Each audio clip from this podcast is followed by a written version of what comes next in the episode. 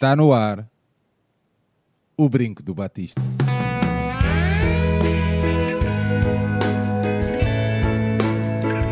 Que viva o Vitor Batista!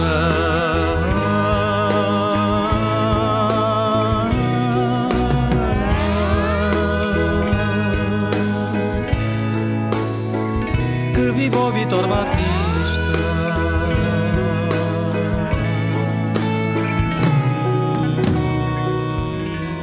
Bem-vindos a este 47º Brinco do Batista, um podcast do projeto Benfica Independente. Benfica Independente tem o seu site, a sua casa em www.benficaindependente.com.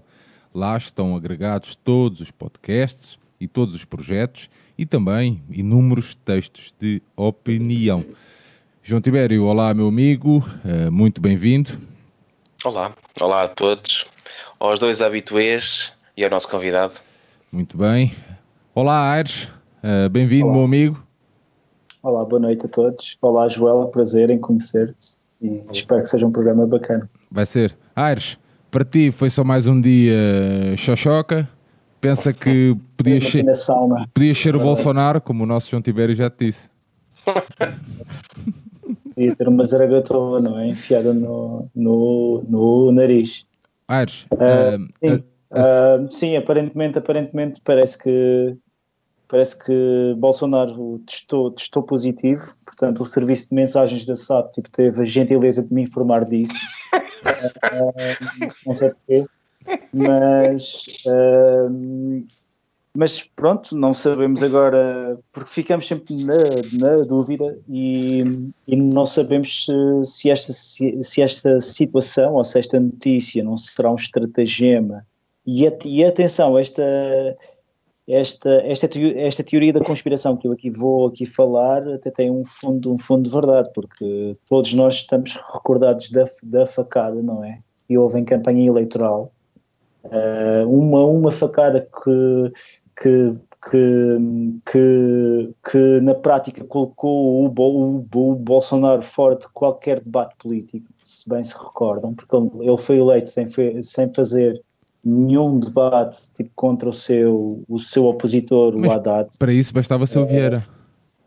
Sim, bastava ser o Vieira, por acaso. Sim. Eh, Não era preciso uns meses pode ser que haja a mesma tática, mas pronto. Oh, Aires, E- desculpa lá estar a, estar a quebrar aí o teu raciocínio, mas eu, eu a, minha, a minha pergunta inicial para ti era outra e eu meti só a questão do. Ah, ok, eu do a falar. Não, não, não, não tem problema, não tem problema. Meu, meu amigo, aqui estás à vontade, nós somos ah, livres de falarmos sobre o que quisermos. Mas tem, havido uma polémica ah, em, Lisbo- em Lisboa, tu que és um lisboeta, não é?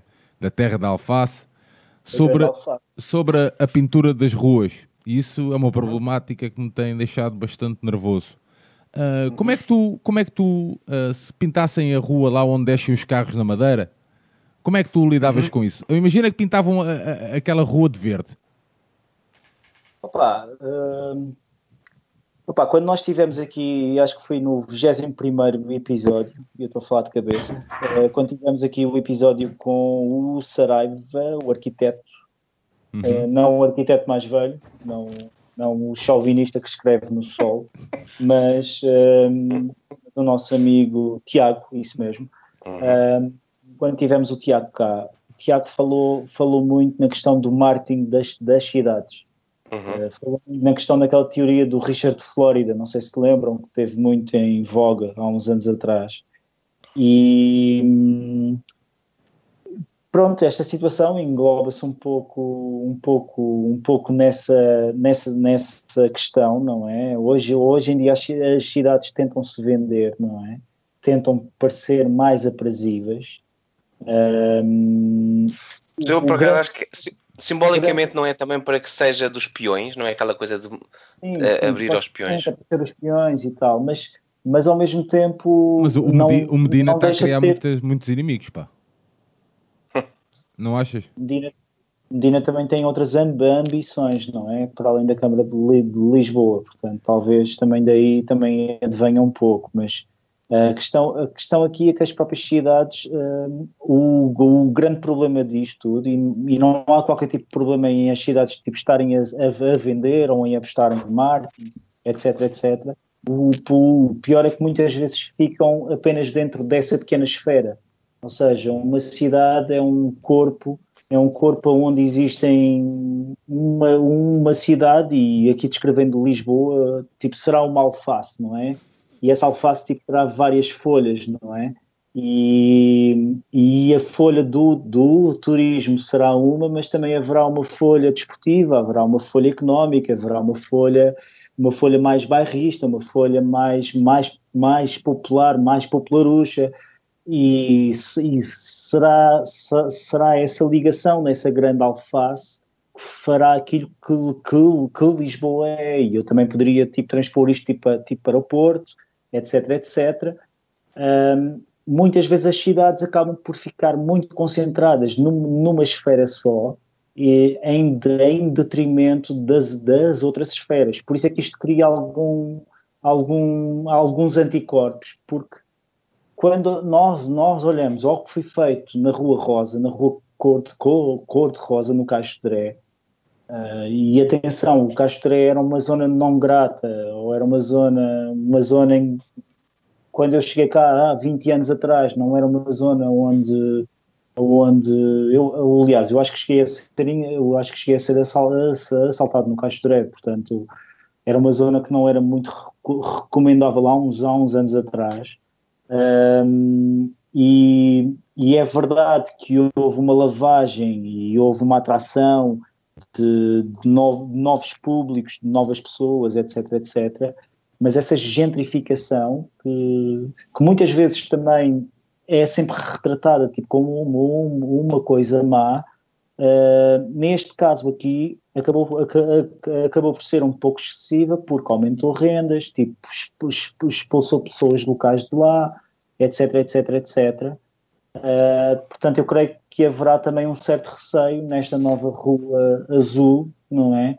Portanto, ali no campo das cebolas, em que isso se transforma numa espécie de nova rua rosa, portanto expulsando ali uma grande, uma grande como, como, como comunidade que ainda vive ali.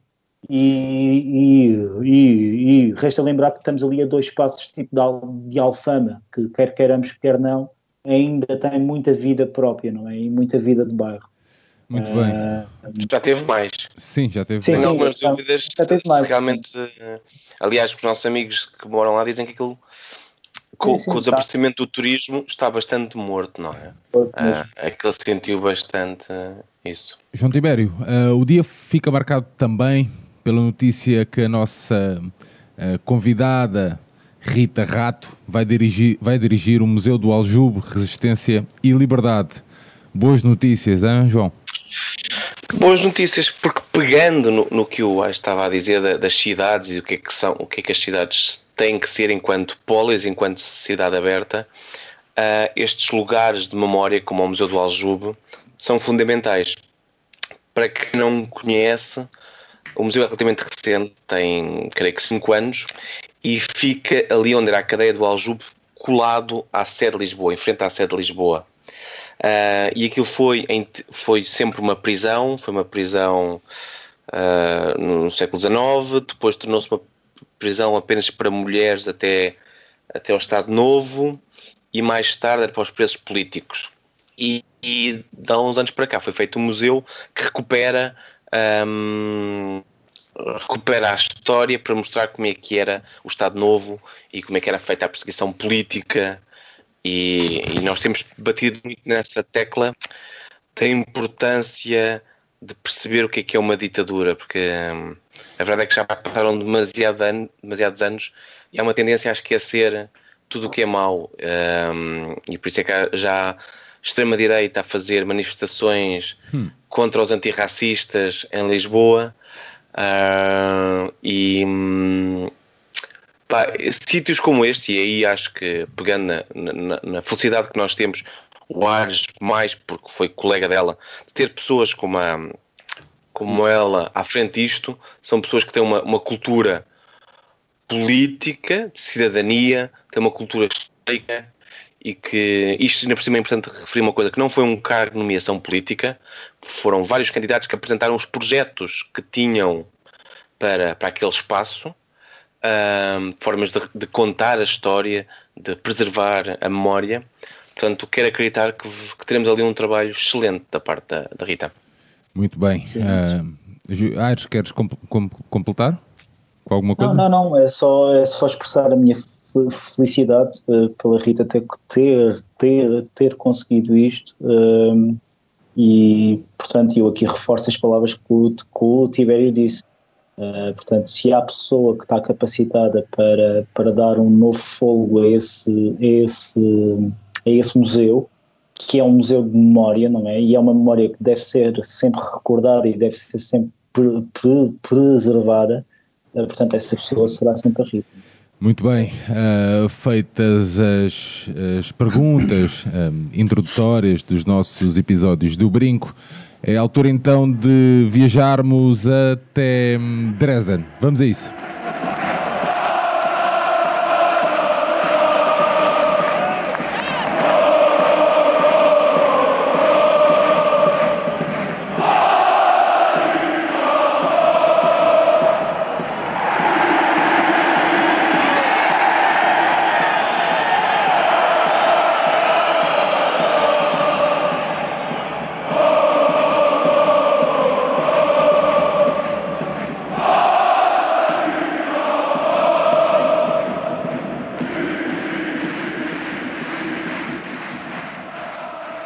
Uma semana e meia atrás, o Dinamo Dresden desceu mais uma vez para a terceira Bundesliga. Isso não impediu que milhares de apoiantes, pés em tradição devido ao Covid-19, aparecessem no exterior do estádio a manifestar um, o apoio à sua equipa de sempre. Para perceber o contexto desta enigmática, enigmática, enig, ei, caraças, enigmática, enigmática. equipa, entramos no Trabante e vamos para trás da cortina, guiados pelos José Milhazes da podosfera futebolística. Joel Amorim tem 38 anos, é tradutor e, entre muitas outras participações, escreve regularmente sobre a Liga Russa e Bielorrussa para a Uskord, assume-se como um apaixonado e corrigível por futebol e cultura da Rússia e da RDA. Foi talvez a camisola amarela do Rinat Dassaev que fez nascer, em Joel, a paixão pelo futebol russo e pelo Spartak Moscovo. Numa das tuas bios, neste caso no Bola, da Rede, Bola na Rede, apresentas-te como alguém que ficou apaixonado pelo equipamento amarelo do herdeiro de Yashin, o grande Dazaev. Foi essa fixação com o amarelo que igualmente te levou ao Dinamo de Dresden. Bem-vindo, Joel. Uh, olá, olá a todos. É, é, é um prazer conhecer-vos pessoalmente, é, pessoalmente, como quem diz, não é? uh, falando aqui de, sobre o Dresden a partir de Matosinhos, uh, mas é, é um prazer enorme estar aqui convosco. respondendo à tua pergunta, não sei se foi esse amarelo que me fez gostar do Dresden. Uh, o Dassaev uh, foi, se calhar, o motivo para, pelo qual eu comecei a gostar de futebol uh, de leste. Uh, Lembro-me, tinha, sei lá, tinha para aí uns 7 anos e fiz uma coleção, ou o meu pai dava-me uma coleção de cromos uh, da Dandy Gum, que eram umas, eram umas cartas, e um dia estavam quase sempre a sair os mesmos cromos, estavam quase sempre a ser repetidos, mas um dia saiu o Dassaev e ele estava com aquele equipamento amarelo e eu perguntei ao meu pai quem era e ele explicou-me, disse-me quem era Uh, depois uh, associei também a isso a final do Europeu de 88, que ele por acaso não joga de amarelo, joga de azul, mas uh, eu como era um guarda-redes razoávelzito, e, e, como queria, e como queria ser guarda-redes, o, o Dassaev pronto, serviu quase como era o meu, o meu modelo na altura. Um, isso foi o início de, de, do meu interesse pelo, pela, pela URSS, depois comecei a querer saber mais, eh, eu tinha numa, numa cassete VHS final do, um, dos Jogos Olímpicos, do torneio de futebol dos Jogos Olímpicos de 88, entre a União Soviética e o Brasil. Eu vi aquilo vezes sem conta, pá, não havia internet, não havia nada. Uh, onde é que podias ir buscar informação? Ou era, ou era os cromos, ou era, ou era os vídeos, e portanto eu via aquela, exatamente, eu via aquela final repetidamente, eh, ainda bem que a União Soviética ganhava, pronto, senão era capaz de ficar um bocado triste, eh, e, e, não tinha o Dassaev, até por acaso tinha o Charim na baliza, mas um, pronto, vi aquilo, vi aquilo vezes sem conta. E, e, pronto, ia perguntando ao meu pai, o meu pai também, também sempre gostou, uh, gostava tanto da, da União Soviética e, e, dos cromos também, e eu fui-lhe perguntando, uh, ia-lhe perguntando sobre os jogadores que não conhecia, uh, sobre aqueles nomes impronunciáveis que, que para aquela altura, quando tens 7, 8 anos, dizem Mikhail Lichenko, o Dobrovolski é, é, é, algo quase Sim, impossível, mas é? para quem tem 36 anos ou 38 também. Sim, não, não, não, é fácil, não é fácil haver nomes verdadeiramente impronunciáveis, tipo o Kidiatulino e coisas do género, uh, mas pronto, isso foi sempre uh, adensando a minha curiosidade. Uh, depois a ligação com o Dresden, Uh, não havia muita informação na altura sobre, sobre, a RDA, como podem, como podem imaginar. A informação sobre a minha, a minha ligação ao Dresden apareceu um bocadinho mais à frente, uh, porque houve um guarda-redes russo que jogou no Dresden, o, o, atual selecionador da Rússia, o Stanislav Cherchezov, um, em, uh, foi para o Dresden quando saiu do Spartak Moscou e, um, e, e depois eu como, como, gostava também bastante do Cherchezov, uh, fui, fui, lendo sobre o, fui lendo sobre o assunto e, e, de certa forma lendo sobre o Dresden também. E começou aí devagarinho, mas lá está, a informação mesmo aí, nos anos, estamos a falar nos anos 90, era muito reduzida. Onde é que eu tinha informação sobre o Dresden? No, nos jogos de computador, uh, lembro-me de ter um jogo no PC, mas isto já no final dos anos 90, que era o Anstoss, que era, que era da Liga Alemã, eu não percebia nadinha de alemão, mas uh, queria jogar com o Dresden e então tinha que me desenrascar. Aquilo era um jogo de treinadores eh, e eu fui aprendendo algumas palavras de alemão à conta daquilo, não é? A adivinhar, porque não fazia a mínima ideia qual era o significado de cada uma. uh, pronto. E depois, uh, de certa forma, nos anos 90, os jogos de computador vieram completar esse meu, essa minha necessidade de querer saber coisas sobre o futebol leste porque traziam sempre uma informação extra, não é? Tinham lá os clubes, tinham os jogadores. E cheguei a ter um jogo eh, da Liga Espanhola que era o PC Futebol, que tinha uma base de dados absolutamente fabulosa, aquilo era uma coisa fantástica, tinha fotografias dos jogadores, contava de onde eles vieram, tinha histórias pessoais sobre os jogadores, e isso era a minha delícia. Depois, na, na altura, a Liga Espanhola tinha vários jogadores russos, tinha o Mostovoy, tinha o Radchenko, uh, o Carpino, e por aí fora, e eu ia alimentando a minha curiosidade um pouco à, à conta daquilo. O Dresden uh, foi uma coisa que de certa forma surgiu depois, uh, este interesse maior pelo Dresden mais recente, já também com, com a internet, porque a internet abriu-nos abriu outros horizontes, abriu-nos outras portas. Uh, se tu me dissesses há uns anos que, que, que, eu ia poder falar com o antigo treinador do Dresden pelo telefone, eu diria que, que, era impossível, que nunca, nunca ia acontecer, e, e isso aconteceu, aconteceu o, o, ano passado e este ano. Uh, e, e, pronto, essas coisas, eh, no fundo, o Twitter, para mim, abriu, abriu muitas, muitas portas né, nesse sentido. E, e chegar à, à, fala com, com adeptos do Dresden, com pessoas ligadas ao Dresden. Eh, esse, falaste há pouco no Bola na Rede, eh, já não sei ao certo de que ano é um artigo que eu escrevi sobre o Dresden no Bola na Rede, que era sobre, do outro lado do muro também se jogava futebol, qualquer coisa do género, e na altura o Dinamo de Dresden uh, mandou-me uma mensagem a, dizer que não percebeu nada de português e que eu podia traduzir o artigo para inglês. Uh, e, uh, e, pronto, eu traduzi o artigo na altura para inglês e eles até, até partilharam, aquilo, partilharam aquilo online. Também foi, depois, eu que tive vários anos de alemão e tinha perdido o interesse completo pelo, pelo alemão, voltar a gostar do Dresden, começar a gostar do Dresden e a seguir o Dresden, também serviu para, para, para dar dar funcionamento ao alemão que estava, que estava a, ficar, a ficar esquecido. E falas russo ou não? É que tu falas uh, sim, sim, muito. Uh, é assim, eu também fui aprendendo o russo, fui aprendendo por mim. Uh, tirei um curso, um curso online, mas só fiz o primeiro, o primeiro módulo porque pá, não tenho tempo. E, e é muito complicado. Muito eu tentei, eu tentei a certa altura é e difícil. só sei dizer Minhas Avutivan e pouco mais do que isso. Já não é mal, já não é mal. boa, boa. Já, sabes, já sabes ao menos por o teu nome. meu nome. Não é mal, já não é mal, já não é nada mal. Não, mas o, o, russo é muito complicado, principalmente a fase do alfabeto. Se não, se não ultrapassas ali, uh, ou se não consegues compreender o alfabeto cirílico, uh, começas, a ter, uh, começas a desanimar. É, porque o russo em certas coisas é parecido com o alemão, porque também tem uma espécie dos casos do acusativo, do dativo, do genitivo, e isso torna as coisas um bocadinho complicadas. É, é uma desgraça quando usas o tradutor automático para o russo, porque ele confunde, ele confunde géneros uh, género, e depois quando tu vais ver o resultado, já não sabes estás a falar dele, dela, de não sei quem, não sei o que mais, se não tiveres um bocado a ideia do que é que estás a falar, estás completamente perdido, e portanto obriga-te obriga a perceber. Uh, eu nesta fase, uh, lá está como eu gostava de dizer, tirei o primeiro módulo, mas depois por, por, falta, por falta de tempo, porque a minha vida profissional não, não me permite também muito mais do que isso, deixei. E de vez em quando, agora sempre que tenho tempo, vou pegando, tenho aqui livros e tal, e vou pegando.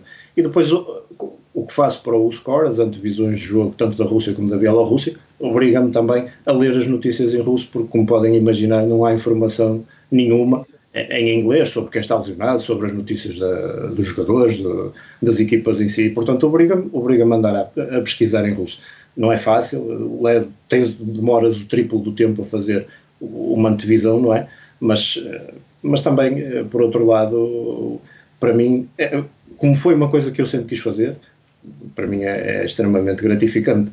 É, não, é, não é a minha profissão principal, mas é, é algo que, que me tem trazido muitas, muitas coisas boas desde, desde o tempo que, que, que faço isto. Mas, diz, desculpa.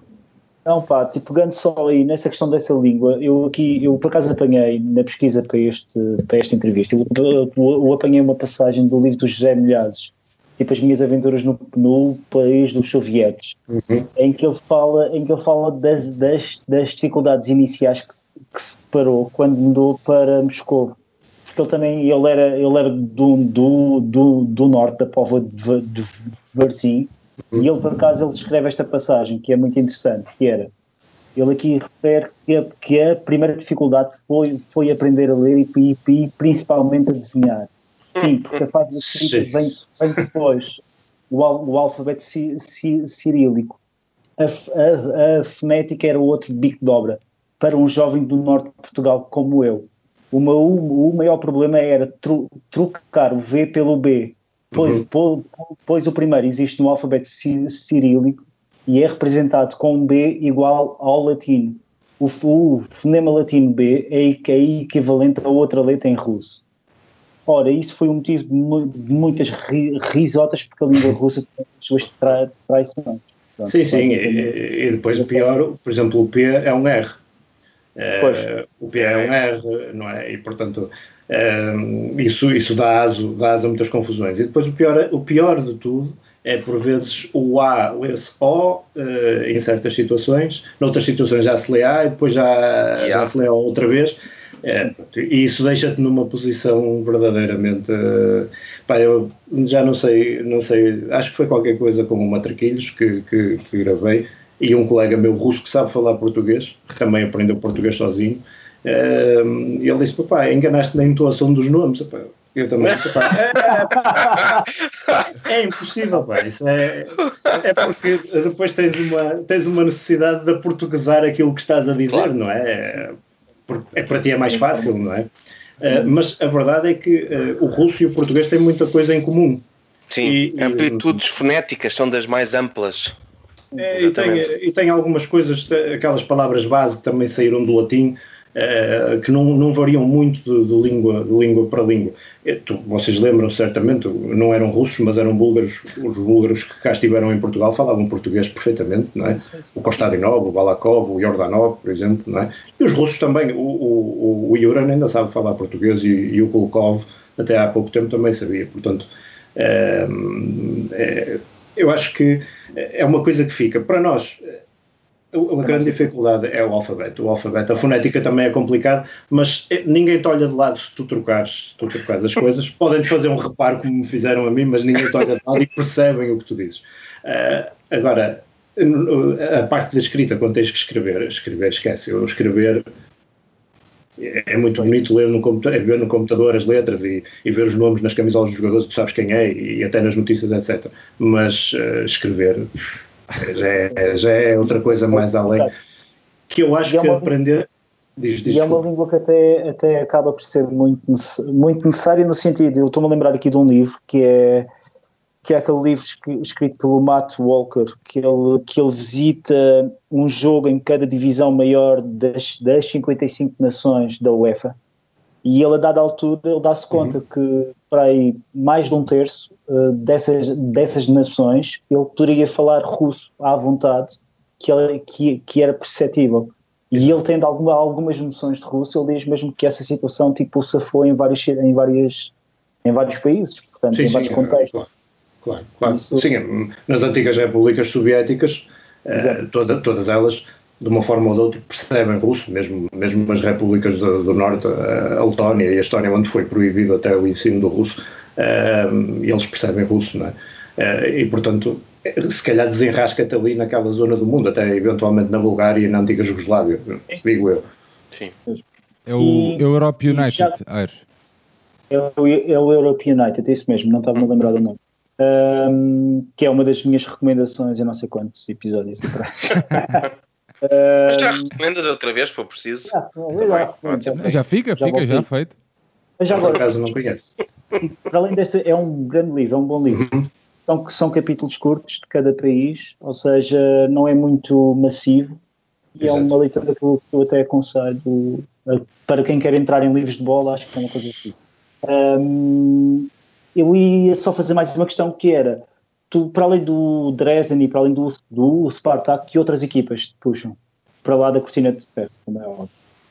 Ah, sim, eh, pronto. Eh, há uma equipa que eu também sempre gostei, que, é o Torpedo de Moscou, ehm, que também tem atravessado períodos, períodos complicados. Esteve quase a subir divisão este ano, mas depois com esta história do Covid estava nos lugares de, de play-off para, para fazer o play-off para a primeira divisão, mas a Federação Russa decidiu que, que os play-offs não se iam realizar. Uh, muito, por muito que as equipas barafustassem, não adiantou e, portanto, ficam na segunda divisão na mesma. Uh, mas é um clube também que, que, me diz bastante, porque é um clube muito ligado também à classe operária, à, à classe, à, aos trabalhadores, à, às fábricas de automóveis. Uh, a fábrica da Zil estava ligada, estava ligada ao torpedo. Um, e ainda hoje a zona, a zona onde está o Eduardo Streltsov na, em Moscou, o estádio, era uma zona, eram, são bairros operários, não é? agora já estão mais desenvolvidos, o estádio deles até vai abaixo, vai ser demolido, vai ser reconstruído, por assim dizer, vão, vão destruir uma obra-prima, não sei se conhecem o estádio do Torpedo, que tem, tem, tem, as, tem a, na bancada, a bancada é verde e tem as letras em branco a dizer Torpedo, é um estádio muito old school. Sim, sim. depois tem um T gigante, oh, que, é o, que, é o, que é o símbolo do, do Torpedo, também na outra bancada, mas é, é um estádio muito bonito, ainda com a, com a saudosa pista de atletismo, uh, mas que agora vai dar lugar a um projeto ultramoderno. Uh, pronto, aqueles estádios descaracterizados que há em todo lado do mundo, não é? Sim, sim, sim. Uh, As arenas, não? Sim, sim, sim, sim, sim, sim. No fundo vai ser mais uma arena, mais, mais uma arena em Moscou. Por exemplo, no Luzhniki, no antigo estádio Lenin, uh, fizeram uma reconstrução do estádio, mas o estádio não ficou tão descaracterizado assim, mas o estádio do Torpedo vai ficar completamente, completamente descaracterizado.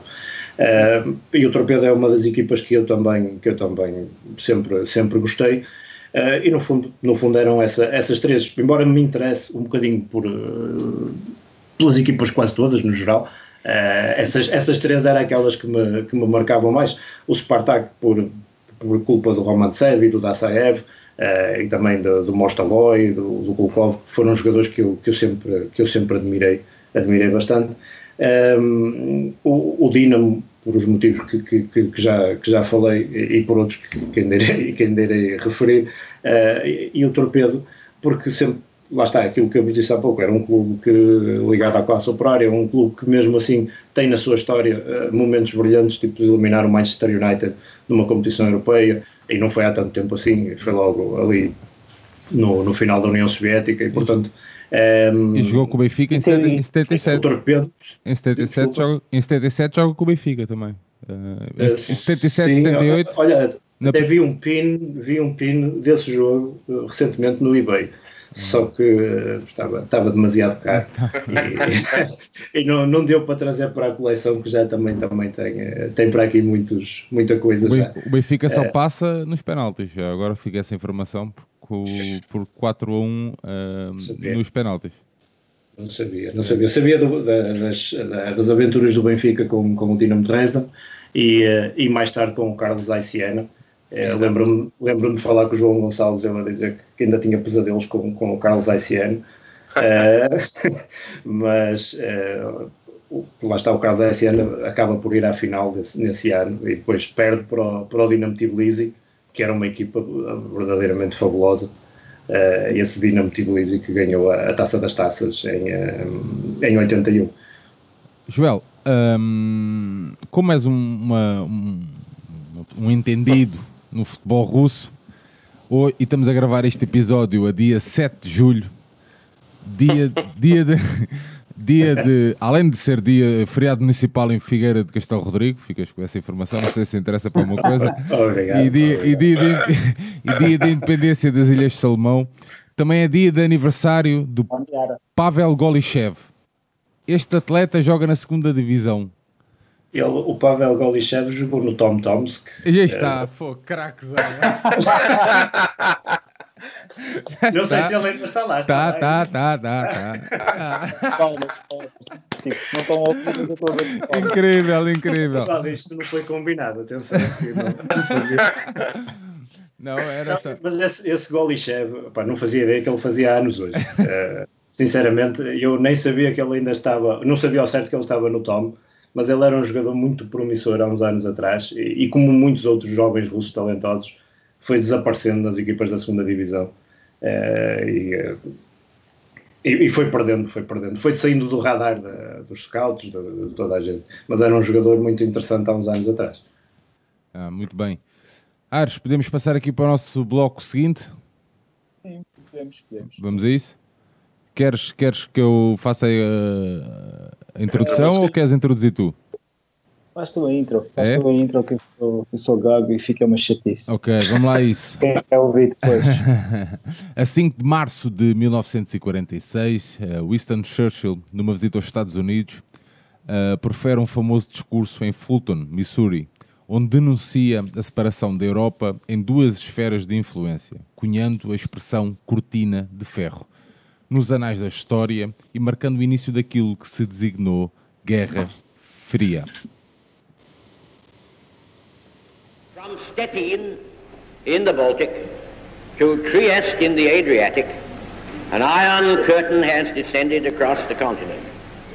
Behind that line lie all the capitals of the ancient states of Central and Eastern Europe.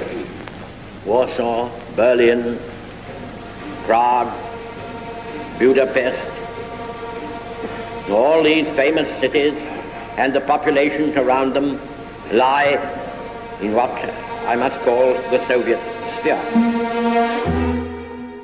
Dresden era, até à capital, capitalização nazi, uma das capitais futebolísticas da Alemanha. Uh, o, Dre o Dresdner, clube fundado em 1898, há documentos que falam na data de 1874, o que tornaria o mais antigo clube de futebol fora das Ilhas Britânicas, à frente do suíço St. Gallen, fundado em 1879, foi membro fundador da DFB, Federação Alemã, e ganhou os dois últimos campeonatos em 43 e 44. No final da guerra, como parte do processo de desnazificação, desnazificação. Todos os clubes e associações desportivas foram dissolvidos e em 1946, das cinzas do Dresdner, nasce o SG... Uh, Friedrichstadt. Obrigado nome de, nome de um distrito em Dresden, que em 1950 consegue chegar à final do campeonato da recém-Oberliga de Leste. E após um jogo tendencioso em que acaba reduzido a 8 jogadores, perdendo para uma equipa patrocinada pelos ocupantes soviéticos. Ares. Orc. Zikval. Por... Zikval, acho que não sei. Zikval. Zikval. Zikval. Zikval. Por 5 a 1. Os adeptos do Dresden invadem o terreno de jogo várias vezes, pelo que a desordem provocada irá levar à dissolução de o um clube. Este vazio leva a que vários jogadores e adeptos sejam distribuídos por outras equipas da cidade, privilegiando o regime uma pequena equipa da polícia, a SG Deutsche Volkspolizei Dresden, que rapidamente tem sucesso ganhando a taça da RDA em 1952. Um ano depois, e com a criação da Sociedade Esportiva das Agências de Segurança, emulando o exemplo soviético, a SV Dinamo, o clube passa a denominar-se Dinamo de Dresden, ganhando logo nesse ano o título nacional. Mas o Dinamo, no ano seguinte, irá provar o quão efêmera era a proteção dada pelo fato de estar incluído na Sociedade Esportiva Dinamo, quando o chefe da Stasi Erich Milka. Erich Milka. decide deslocalizar a equipa para Berlim, ficando o Dinamo de Dresden sem jogadores. Aires, Uh, pronto, era uh, a questão, a questão, a própria história do, do Dinamo Dresden prova o quão, o quão efêmero e o quão, e o quão estatizado era, era, era o desporto uh, nestes países atrás da cortina de ferro, correto?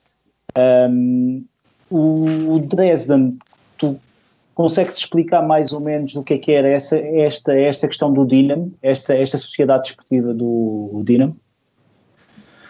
Um, bom, isso, o Dinamo, foi, o, o Dinamo Dresden foi criado em, em abril de 53 e, um, e foi inserido logo automaticamente na, na tal SV Dinamo, que é Sportvereinigung Dinamo, que é no fundo uma associação desportiva que incluía as forças de segurança do país. Incluía o Volkspolizei, que é a polícia, a polícia normal, é? tipo a PSP, um, a Stasi, que eram, que eram as forças de segurança, uh, e o uh, Zollverwandlung, que, é, que era a polícia tipo guarda fiscal.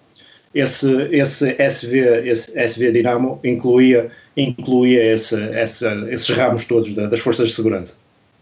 E o, o, o Dinamo Dresden uh, foi criado como SG Dinamo Dresden, Sportgemeinschaft, que é a sociedade esportiva, no fundo, por assim dizer, e foi logo automaticamente inserido nessa, nessa SV Dinamo que tinha sido criada pelo Milka.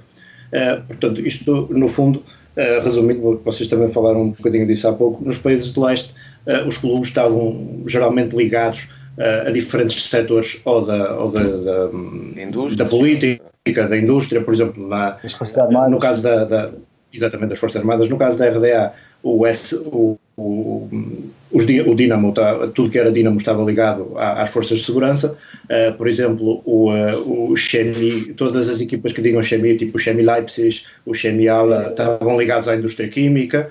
Uh, depois também tinham tipo o Forfarts, o Forfarts, que havia o Forfarts Berlim, o Forfarts Frankfurt Oder, um, estavam ligados o Locomotive aos caminhos de ferro, o Locomotive Leipzig, o Forfarts estava ligado às Forças Armadas e uh, nos outros países também era, era um bocadinho, era um bocadinho desta, desta, desta forma que, que se dividiam as equipas. E o Dinamo, logo no primeiro ano que, que é criado, em 53, ganha, ganha a, a Oberliga pela primeira vez. Uh, só que isto não caiu bem, não caiu bem uh, junto do, do, do Erich Milka, que é um senhor que, que se arrasta pela história da RDA, até, até praticamente o, seu final, uh, como líder da Stasi uh, e como um suposto adepto ferrenho uh, do, do Dinamo Berlim, do que aquilo que nós conhecemos como Dinamo Berlim, que, que na Alemanha é conhecido pelo BFC Dinamo. Um, e lá está, ele ficou. Há aqui um misto de inveja e de, de sei lá, está-me a faltar a palavra agora, mas uh, ele sentiu-se incomodado com esta ascensão do Dinamo, pegou na equipa, levou a equipa para Berlim, porque nesta altura Berlim ainda não estava, ainda não estava dividido, uh, quer dizer, estava dividido por setores, mas não estava, não estava com um muro, e portanto as pessoas em Berlim já gostavam das outras equipas de Berlim, gostavam do Hertha Berlim, gostavam do, do TB Berlim eh, e faltava do lado do lado da RDA uma equipa uma equipa forte e então a ideia dele foi criar o BFC Dinamo, o, o que nós conhecemos agora como Dinamo Berlim, ehm, para fazer para fazer face ou, ou, para criar ali um grupo de adeptos. Isto nunca resultou muito bem, desde sempre nunca resultou nunca resultou muito bem, mas o, o que ele fez foi levar os jogadores, levou os melhores jogadores uh, e condenou o Dinamo uh, a passado a descer. 3, 4 anos a descer até à quarta divisão porque o Dinamo ficou só com as reservas e com os jogadores, com os jogadores mais jovens. Pois, pois. E até mesmo o Dinamo de Berlim também não teve grande sucesso, só teve a seguir na década de final de 70 e inícios de 80, não é? Em que ganham 10 campeonatos. 10 campeonatos. 10 campeonatos. O Dinamo ganha de, o BFC Dinamo, o Dinamo Berlim ganha de 79 a 88 os campeonatos todos seguidos, um, ehm, porque, lá está, mais uma vez, as equipas de fora de Berlim uh, eram uma ameaça uh, àquela, àquela super equipa que o Milka queria para Berlim. porque nos anos 70 temos o, o FC Magdeburg que ganha, que vence o Milan em, salvo erro, em 74, não tenho a certeza aqui da data, que ganha o Milan na final da, da Taça UEFA, acho, ou na Taça das Taças, estou aqui. Das taças, acho, acho que é taça, taça das Taças. Penso que é a Taça das Taças, é, é a Taça das Taças, é, que ganha, que ganha a final ao, ao AC Milan. Um, e depois havia também havia o Carlos Aiciena, que tinha sido treinado pelo Buchner, uh, que era uma equipa fortíssima também. Havia o Dresden, já treinado pelo Walter Frist, que era uma equipa também que teve um, um crescimento brutal nos anos 70, e, e o Milka sentiu-se sentiu ali perdido e, e, e, puxou da influência que tinha junto, uh, junto das forças, junto das forças de, de, segurança uh, para, de certa forma, através da Stasi, condicionar, condicionar os resultados, condicionar árbitros, condicionar jogadores Uh, há, vários episódios, há vários episódios durante a história. Há um episódio durante um jogo do, do Dinamo Berlim com, com o Carlos Aiciena, o Carlos Aiciena na altura treinado pelo Georg Buchner, que foi o treinador pelo RDA a ser campeão olímpico em 76, que, que o, que o Milka deixa, deixa ao balneário e isto, isto é o que é contado, não, não há documentos oficiais que o comprovem, mas os jogadores dizem que sim, e o Buchner correu com ele de lá para fora, o Buchner era, era um treinador eh, assim, muito à frente do tempo dele, é, chamavam-lhe o Conde, e ele pegou nele e correu de lá para fora, disse, o senhor sai daqui, eu, eu, eu ponho lá fora, eu próprio ponho lá fora. E o Milka acho que ficou assim meio abananado com, com a recepção que teve e saiu do balneário, uh, porque ele ia lá tentar influenciar uh, o jogo e, e, tirar, e tirar satisfações porque aqui um jogador do Carlos Aiciana tinha lesionado um jogador do Dinamo Uh, pronto, há essas, essas histórias ligadas a isso, uh, mas isto, depois damos aqui um salto, damos aqui um salto grande. Uh, o Dinamo, o Dinamo volta, volta a crescer no, nos anos, nos anos, no final de, da década de 60 e nos anos 70 o Dinamo, o Dinamo Dresden e ganha cinco títulos durante, durante a década de 70, já pela mão do, do Walter Frist, que eles chamavam o Klein, der Kleine General, o pequeno general, um, e o Dinamo é, é, um Dinamo, é um Dinamo fortíssimo, também é um Dinamo com grandes jogadores. É um Dinamo que, que tem jogadores como o Dixie Dorner, que, que, chama, que é considerado o Beckenbauer da, da RDA, um, tem o Anzi Kreischer, tem, tem, jogadores, tem jogadores fantásticos, uh, tem o Peter Cota, o Peter Riedel, muitos, muitos que, que podíamos estar aqui a, a enumerar, e, e realmente nesse nessa década de 70 o Dinamo consegue, consegue, consegue feitos, feitos uh, marcantes, uh, por exemplo, desde, desde eliminar...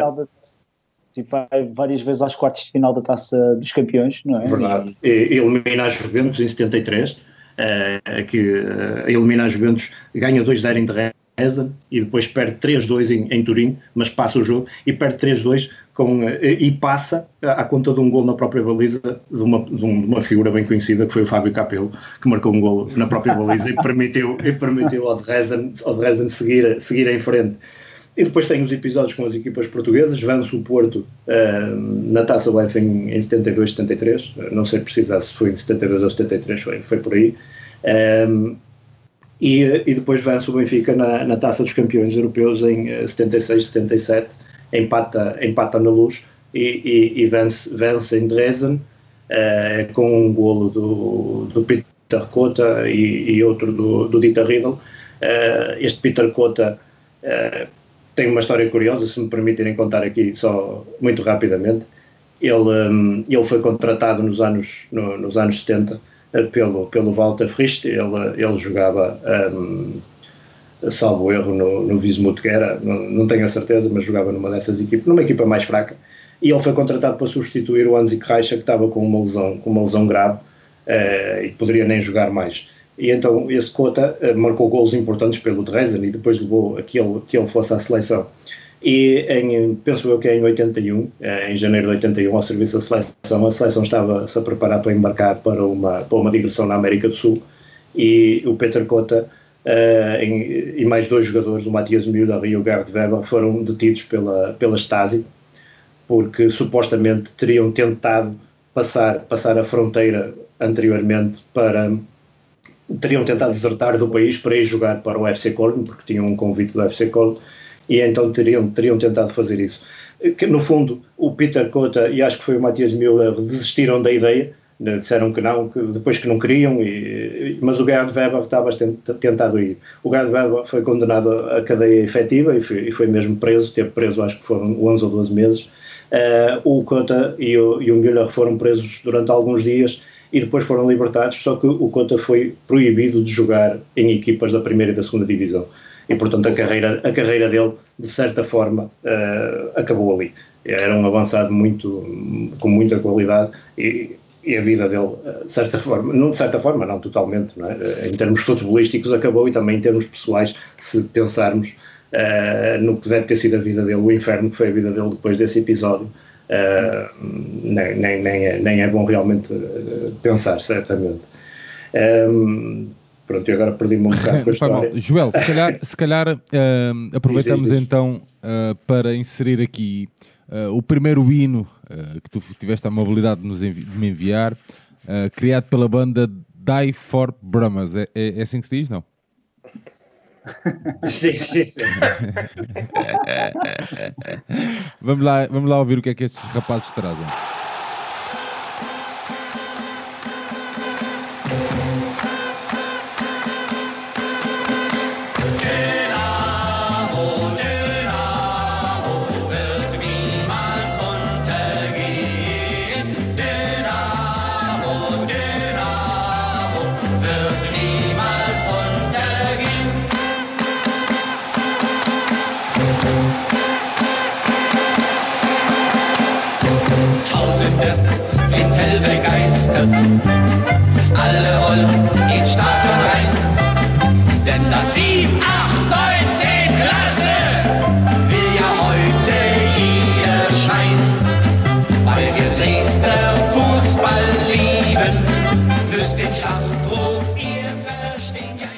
Joel, então é Die for Brahmas. Uh, Diffia Brumax. Diffia Brumax. Ah, Diffia, Diffia Brumax. Eu, eu só conheci isto recentemente, sou, sou sincero, não, não, não conhecia este, este hino. Soube que este foi o primeiro, o primeiro que foi feito nos anos, no início da década de 70, salvo erro. Uhum. Uh, e depois foi substituído por um uh, mais tarde, nos anos 80.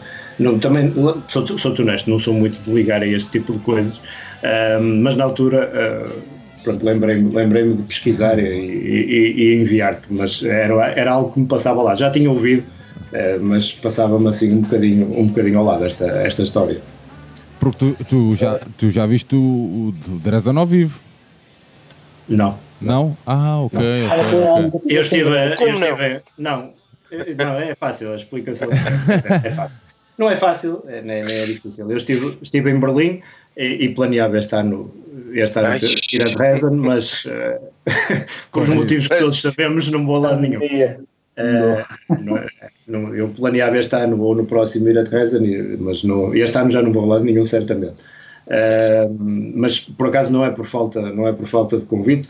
Tenho lá algumas pessoas com quem fui travando travando conhecimento que me estão sempre a dizer que eu tenho que ir tenho que ir e realmente tenho tenho tenho tenho que ir. Uh, uh, Bem, certamente vai ser uma experiência inesquecível, mas uh, cada coisa a seu tempo. Uh, é justo. É, é, é, justo dizer que o Dresden era o grande clube de, de, da Alemanha de Leste, ou não? Da RDA? Eu acho que sim, eu acho que sim. Uh, eu olho um pouco para o Dresden como, como olho para o Spartak na Rússia. O Spartak eram, são conhecidos, ou eram conhecidos mais no tempo soviético, como o Narodnaya Komanda, que é a equipa do povo. Uh, o Dresden, embora não fosse a equipa do povo, era um clube que tinha uh, aos 30 mil adeptos quase uh, de cada vez. No estádio, estamos a falar na, na, década de 70, chegou a ter 25, entre 25 e 28 mil adeptos no estádio a ver os jogos. E, portanto, eu acho que isto não está ao alcance de qualquer clube. Um, ehm, e para mais num, num, num, ambiente daqueles. Eu acho que o futebol, o futebol servia um pouco para, para os cidadãos da RDA eh, no fundo também para se libertarem um pouco ah. e para poderem expressar as suas, as suas opiniões. O Spartak era um pouco assim na Rússia também. Eh, o Spartak, como não estava ligado a nenhum, não estava ligado ao exército, não estava ligado às fábricas, uh, foi criado pelo, pelos irmãos Starostin. Estava ligado às carnes, não é? Estava ligado aos sindicatos, estava ligado aos sindicatos da, das carnes. Um, eh, sim, eles até, os adeptos do CSK acham, é, é, Miasa, acho que é Miasa, e então eles até fazem um desenho de um porco para se referirem a eles. Um, mas o Dinamo, o- o Dinamo, pá, o Dinamo é, é algo diferente, é, é uma cultura, é uma cultura, é uma cultura diferente. E tu vês hoje em dia um clube que está que estava na, na Bundesliga 2 e agora vai para a Derrita Liga, mas mesmo na Derrita Liga tinha 22 mil, 25 mil adeptos no, no estádio. Não, não é algo. Mas, mas isto, isto, de certa forma. Mas, Joel, eh, mas como é que, tu, como, é que se explica, como é que se explica um clube que, teve estas ligações no passado, estás a ver? Ah, porque são, é o que é, não é? E nós falámos disto tanta vez, não era? Ah, acaba já também por ser um fenómeno também de, de, de popularidade também o Dinamo, não é? As, as bancadas são conhecidas por essa Europa fora ah, e, e parece-me, segundo o que tu me explicaste, também estão a tentar mudar também ali o seu a imagem que passa para o exterior, aquela imagem de, de um clube mais ahm, ligado, sei lá, à, à extrema-direita ou, ou algo É, assim. Isso, essa é uma ideia pré-concebida que foi, foi passada pelos mídias, difundida pelos mídias, mas que é uma ideia errada. Sim, mas Há achas que esta problema. conotação, do, esta, esta ligação ao passado ainda está, estará presente e também o clube está a tentar de alguma forma, percebes, mudar a... Sim, sim, sim, sim, sim. E, e aproveito para, para pegar um pouco nisso. Eu lembro-me, aqui há uns anos, li uma entrevista de um adepto do, do Dinamo Berlim, isto só para, para fazer uma espécie de introdução a isso que tu me perguntaste. E o adepto do, do Dinamo de Berlim ehm, dizia que a forma de- dos adeptos do Dinamo Berlim se distanciarem da, da Stasi e do modelo do Estado era assumirem-se como, como de extrema-direita, ou como, como serem skinheads, sem o serem mas eh, aquilo que faziam no estádio, as saudações, chegaram a fazer saudações nazis no, ainda no tempo da RDA, em jogos onde o, onde o R. Milka estava na tribuna, eh, era uma forma de afronta ao Estado. Era uma forma de se, afirmarem e, e- e, de certa Era forma de, se quererem não? impor. Desculpa? Era, era uma espécie de atitude punk. Pronto, os punks. De eh, certa forma, de certa forma. eh, plásticos, vezes e pronto, enfim, aquela, aquela atitude mais ni- ni- nihilista do, do Era, a cagar exato, fazer. era, era um- exato, era uma forma de dizer que não, não estavam alinhados com, aquele, com, com o regime, por assim dizer.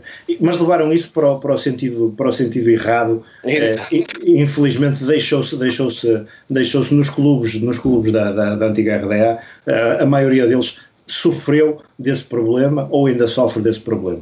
A diferença do Dinamo para os outros clubes é que o Dinamo desde cedo tratou o problema como um problema. Admitiu que existia um problema e que tinha que ser tratado. E há outros clubes que não, que não o trataram. Opa, empurraram para debaixo da mesa, está ali o elefante branco, ninguém fala dele, e o elefante branco vai continuando a pisar tudo à volta dele, mas as coisas não mudam. A questão do Dinamo é diferente, porque o Dinamo, quando é que começam a surgir estes problemas com o Dinamo? Começam a surgir essencialmente no, no início da década de 90. Um, o clube passa por um período terrível, porque. É a quarta o- divisão.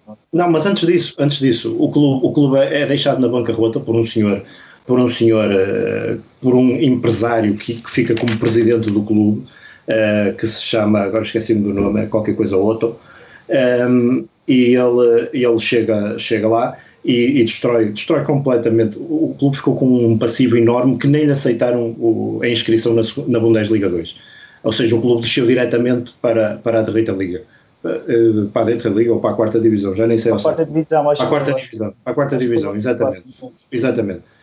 Porque tinha uma dívida astronómica, uma dívida E acho, verdadeiramente e, acho, e, e acho que só pagaram a dívida há, há um par de anos atrás. Há muito pouco tempo, há muito pouco tempo. dois ou três anos atrás, sim. Exatamente. Eh, a, a questão, a questão aqui é, é, e pegando um bocado desta, nesta história então do, do tal do, do racismo, o, senhor chamava-se Rolf Jürgen Otto. Eh, ele, eu tenho aqui escrito que foi despromovido à terceira divisão, mas não tenho, não tenho a certeza. Bem, não interessa, é irrelevante. O que é que acontece? Isso criou nos adeptos uma revolta tremenda. Eh, e começaram a, a ocorrer confrontos, eh, saudações nazis dentro do, entre, entre a claque, entre, entre elementos da claque. Atenção que não, é, não era a claque toda, nem eram os adeptos todos. Começam-se a infiltrar dentro, dentro da, da claque do Dresden elementos, eh, elementos com, com orientações de extrema-direita, uh, com, com, claras, com claras mensagens contra os judeus, com claras, com claras mensagens racistas, um, e depois uh, também uh, com atos de vandalismo. aliás, o Dinamo tem um problema no jogo da Liga da, da Taça dos Campeões contra o Estrela Vermelha, salvo erro em 1990. O Dinamo é, é castigado pela UEFA porque desde insultos uh, xenófobos e atiraram pedras para dentro do campo e tudo mais. Portanto, o Dinamo começou logo aí com esses problemas. Nos anos 90 foi uh, a desgraça total do Dinamo. Um bocado a imagem também de, de, do país todo, não é? Sim, sem dúvida, sem dúvida. O fenómeno, o fenómeno do liganismo. Oliganizada, sim. É. Porque lá está, porque uh, as pessoas esquecem-se de, um, de, uma coisa essencial, que é a reunificação uh, das Alemanhas em termos, em termos económicos, em termos desportivos para a RDA foi catastrófico. Sim, Uh, a maioria das empresas da RDA fecharam as portas, milhões de pessoas foram para o desemprego, uh, a economia entra em colapso, o futebol entra em colapso e os clubes, um, ehm, que, que há aqui uma injustiça muito grande, que quando, quando, quando deixa de haver a Oberliga, uh, que era o campeonato da RDA, que tinha 14 equipas, e as equipas são passadas para a Bundesliga, o que é que acontece? As 18 equipas da Bundesliga não descem de divisão, e, são, e entram duas equipas da Oberliga. Ou seja, as Alemanhas unem-se numa, mas só vão buscar duas equipas ao campeonato da RDA. Ou seja, vai o primeiro e o segundo, que tinha sido o Hansa Rostock, que é o último campeão da, da RDA, e o Dinamo Dresden, que era o segundo classificado. Vão os dois, e as outras equipas, e vejam isto, que isto é, é verdadeiramente cómico, são distribuídas pelos outros escalões todos, ou seja, vão para a segunda divisão e outras vão para a terceira divisão.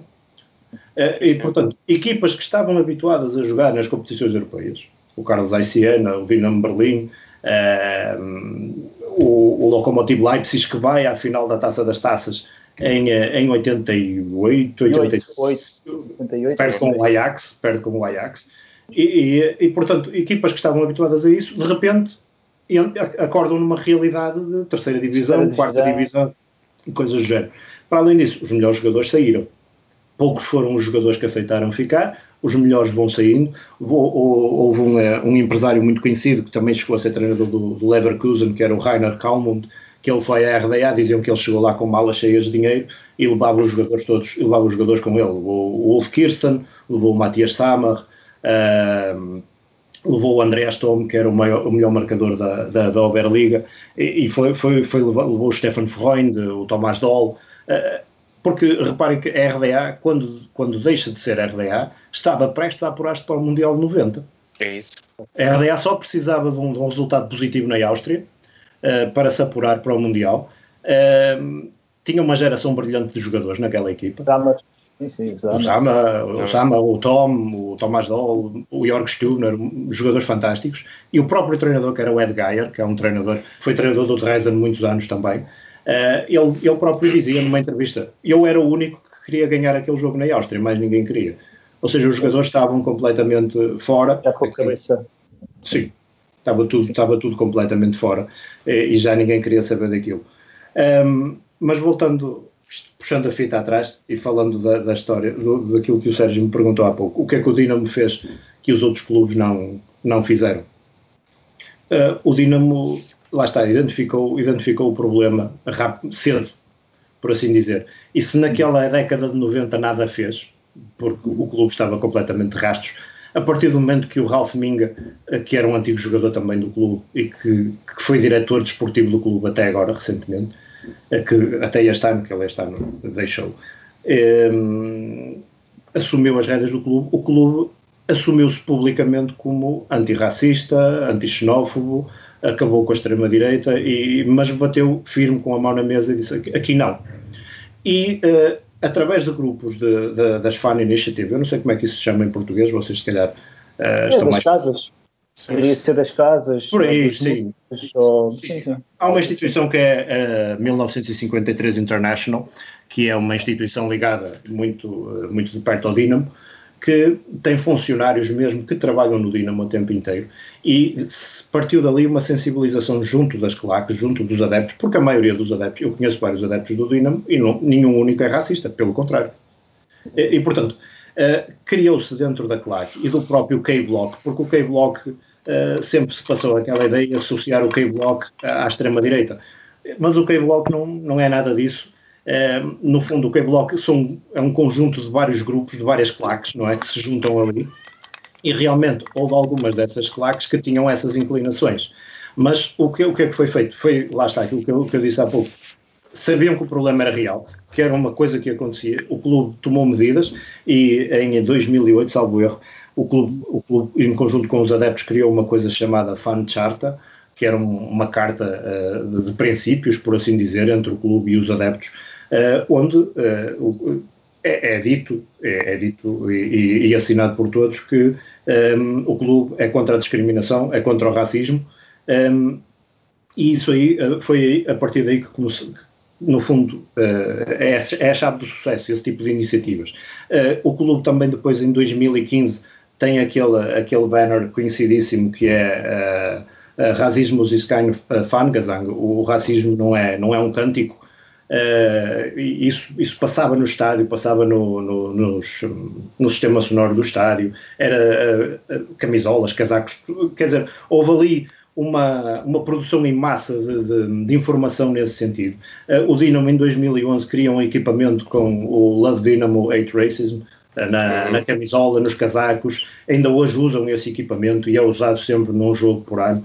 E, portanto, o, o clube uh, afastou-se claramente dessa situação, disse aqui não, aqui não há lugar a, não há, não há lugar a isso. Um, e, no, e isso aos poucos foi fazendo com que esses indivíduos se fossem afastando também da claque, porque esse tipo de, esse tipo de indivíduos uh, eles gostam de, de, ambientes hostis, ambientes onde, onde seja fácil influenciar as pessoas. Quando, quando o problema é identificado e quando é combatido, eles já começam a achar que isso já é, que já é mais complicado fazer lavagem cerebral e contar aquelas histórias que a culpa é do Manel, que a culpa é do Joaquim, que a culpa é deste, que a culpa é daquele, porque é sempre aquela historinha, aquela historinha. Um, Mas o, mais, o mais importante foi mesmo o Dinamo ter assumido que estava doente, não é? Que nós usamos tantas vezes e, que, e que queria ser e que queria ser tratado, não é? Exato, e outros clubes não o fizeram. O, o, o Chemnitz, que é, Lokomotiv. O Lokomotiv Leipzig, uh, por exemplo, o clube, o clube uh, em Leipzig há, há, dois clubes, que é o, o Lokomotiv Leipzig e o Chemie Leipzig. Uh, e são rivais. O Chemie Leipzig, a claque é de extrema esquerda. E o Lokomotiv é de, de, de extrema direita. Extrema -direita. Uh, e de, quando há um jogo, quando há um jogo, e tem acontecido porque estão os dois na mesma divisão, quando jogavam um contra o outro, uh, a polícia é de helicópteros, é canhões de água, é coisas do género. Aquilo parece um, um, derby, um derby de primeira divisão acho que este ano ou o ano passado já deixou de ser possível haver não houve adeptos, não havia adeptos da equipa da equipa forasteira. Uh, ou só podia haver 50 adeptos e então eles recusaram os bilhetes porque não, não queriam ir. Porque depois há mais equipas em Leipzig. Há uma equipa chamada, acho que é Rota Stern Leipzig que também é uma equipa com influências uh, judaicas uh, que também alinha pelo, pelo pelo prisma do, do Chemi Leipzig e portanto o Lokomotiv está ali um pouco isolado. Mas a história do Lokomotiv não é bem assim. Aquele, aquele grupo de indivíduos calhou ali uh, e está a trazer má fama ao clube e o clube ainda não se conseguiu livrar deles. Outro clube que está numa posição, outros dois que estão numa posição complicada é, é o, o Chemnitzer, que é o Chemnitzer, que era o antigo Karl Marxstadt, que que os adeptos são é, abertamente, ou uma, uma das claques é abertamente extrema-direita, aliás, participou no funeral de um indivíduo. Funeral, é? isso mesmo. É, o é, é, o, o, nome, o, nome, o nome do grupo era, um, era uma sigla, era um acrónimo.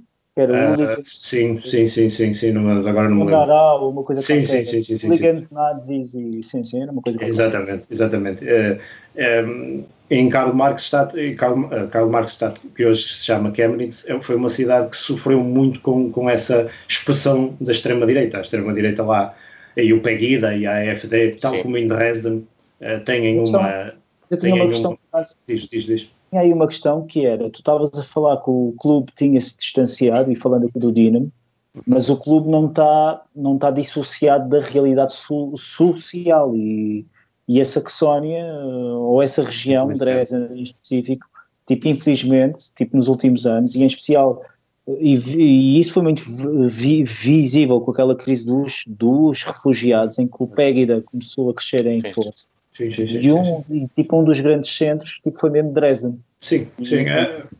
e sim. pronto, e daí, e daí também no resto do país, eu quando falo com alguém, ou Uh, ou, ou, quando eu falei com amigos meus uh, que vivem na Alemanha que ia fazer um que, que, que ia abordar o Dinamo Dresden hoje, eles falavam logo, epá, isso é um clube de merda, ou é um clube. Pronto, enfim, tipo, tem, uma imagem, tipo, tem uma imagem muito má do clube, uh, devido mesmo a essa situação, e, e associam muito essa, a essas manifestações do PEG e da, à própria ascensão da, da AFD.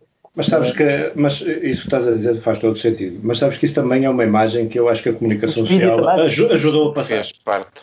Tu repara que. Forçou essa ideia. Exatamente, dou-te um exemplo de uma coisa que aconteceu. Isto eu não estou a defender a claque, longe disso, longe disso. Sim, sim, sim. Uh, o, o que aconteceu em Carlos Rua uh, há, há dois, três anos. Quando, a declaração de guerra da DFB. A, a DFB, quando, os, quando os adeptos vão todos vestidos com, com camuflado militar eh, e vão pela rua a lançar, a lançar petardos eh, e, e a, com, com, um, com um tambor, com um tambor a, a, gritar guerra à DFB.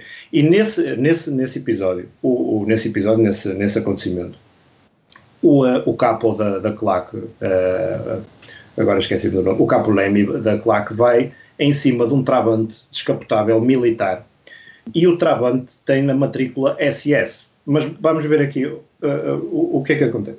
A comunicação social pegou na matrícula do travante e disse até o travante era de extrema-direita um travante com o símbolo da RDA, que, com, pintado com as cores do NBA, que era o, que era o exército. Uh, e na matrícula era SS e a, a, comunicação social pegou bem, até o, até o travante era de extrema-direita. E depois o dono do travante veio mostrar o librete do tempo da RDA e disse: Não, olha, a matrícula está aqui, era SS, mas já era desde 1970 e tal, que foi quando o travante foi produzido.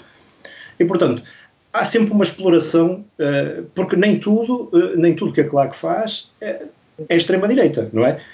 Aquilo ali dava jeito que fosse extrema-direita porque foi uma declaração de guerra à Federação, à, à Federação de Futebol. Sim, sim, e até foi, e até foi devido à questão da comercialização do futebol, à questão dos horários, à questão. Ou seja, mas, mas, uma... Exatamente, e dos jogos à segunda-feira à noite e coisas do género. Segunda-feira. Uh, o, preço dos bilhetes.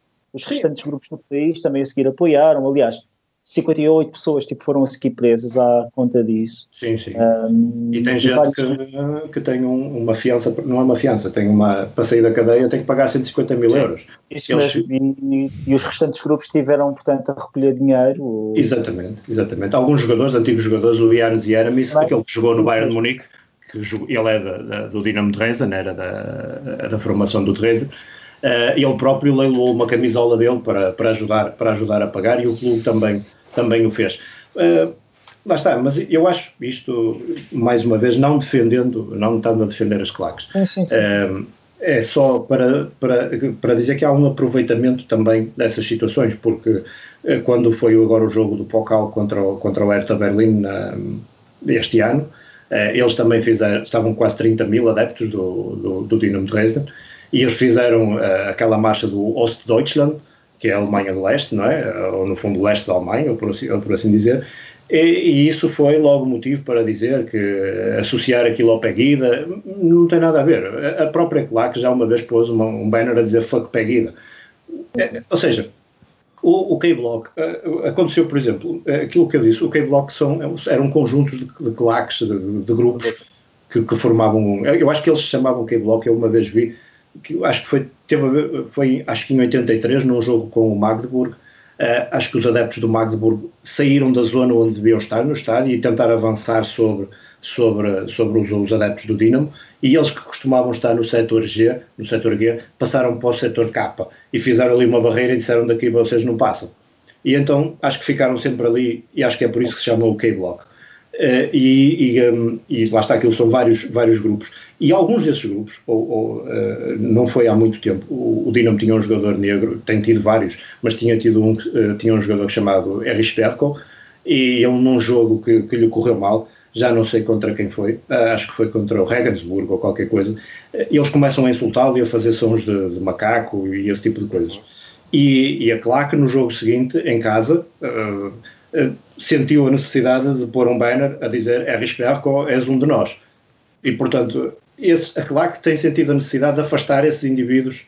Uh, mas não, sim, mas não é fácil. mas não é fácil, porque lá está, como disseste há pouco, a influência do Pegida e da AFD em Dresden, infelizmente, é muito, é muito grande. Em Dresden, na, na, no, Na Saxónia. Na, sim, na Saxónia. sociedade. Na Saxónia, sim, eh, na Saxónia e na, na antiga Alemanha de Leste.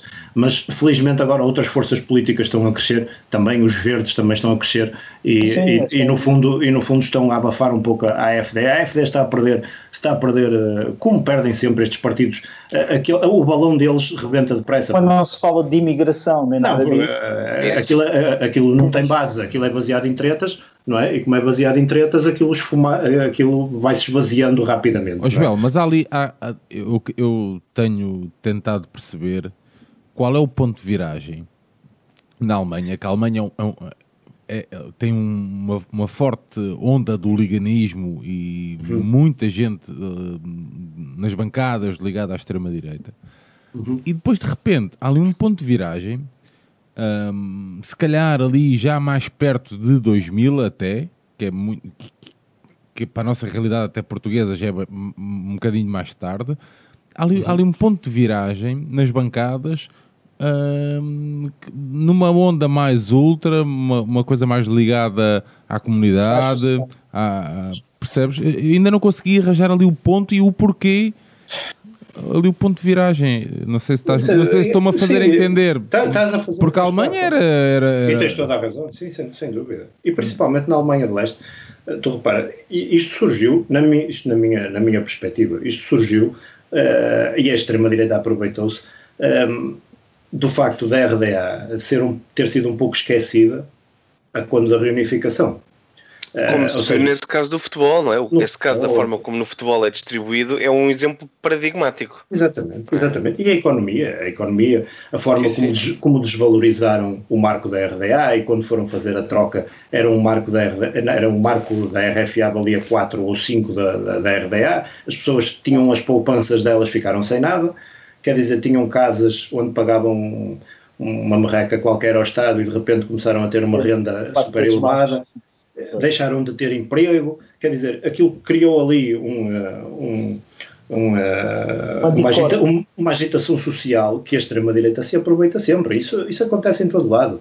Uh, e aconteceu na, na maioria das cidades, e eles direcionaram o ódio deles contra os imigrantes vietnamitas, os trabalhadores vietnamitas que estavam, por exemplo, em Rostock, uh, em, em Karl Marx, Stadt, que tinha, que tinha vários bairros um, vietnamitas, Uh, quando, na RDA, eles sempre aprenderam precisamente o contrário. Se, eles, se, se os miúdos viam uma série que era o Sandman, que, era, que é um bonequinho, não sei se vocês já sabem qual é, uh, que, que, ensinava uh, as culturas do mundo e que, que, tu, que, os povos deviam viver em paz, todos os povos, etc. Os miúdos cresciam com isso.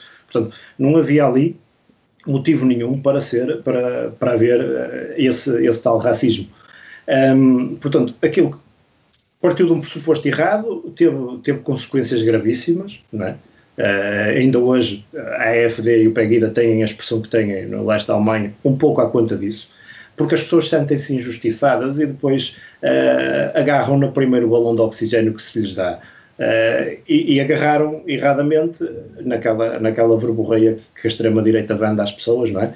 Um, e acharam que isso seria, que seria a solução. Mas eu acho que felizmente o paradigma está a mudar. E vocês não sei se lembram, acho que foi o ano passado ou há dois anos, uh, há, aquele, há aquele concerto gigantesco, uh, também organizado pelos de Tottenhausen e outras bandas, que era o Wir sind mehr, Nós Somos Mais. E isso juntou muito mais gente uh, do que. Do que, do, que, do que a extrema-direita junta. Isso, no fundo, foi uma contra-manifestação que juntou 10 vezes mais gente do que a extrema-direita consegue juntar. E, portanto, é esse, eu acho que é essa a ideia que tem passado lá. Uh, nós somos mais, os outros são mais, ou seja, uh, não nos vamos deixar apoderar-se de tudo. Mas, no fundo, o futebol, uh, na maioria dos países de leste, tem servido para isso. Tem servido para, para alimentar máfias, porque são máfias ligadas a. a artes marciais e coisas do género, a, dinheiros escuros, a tráfico de droga, Pá, e usam o futebol para se, para se mostrarem.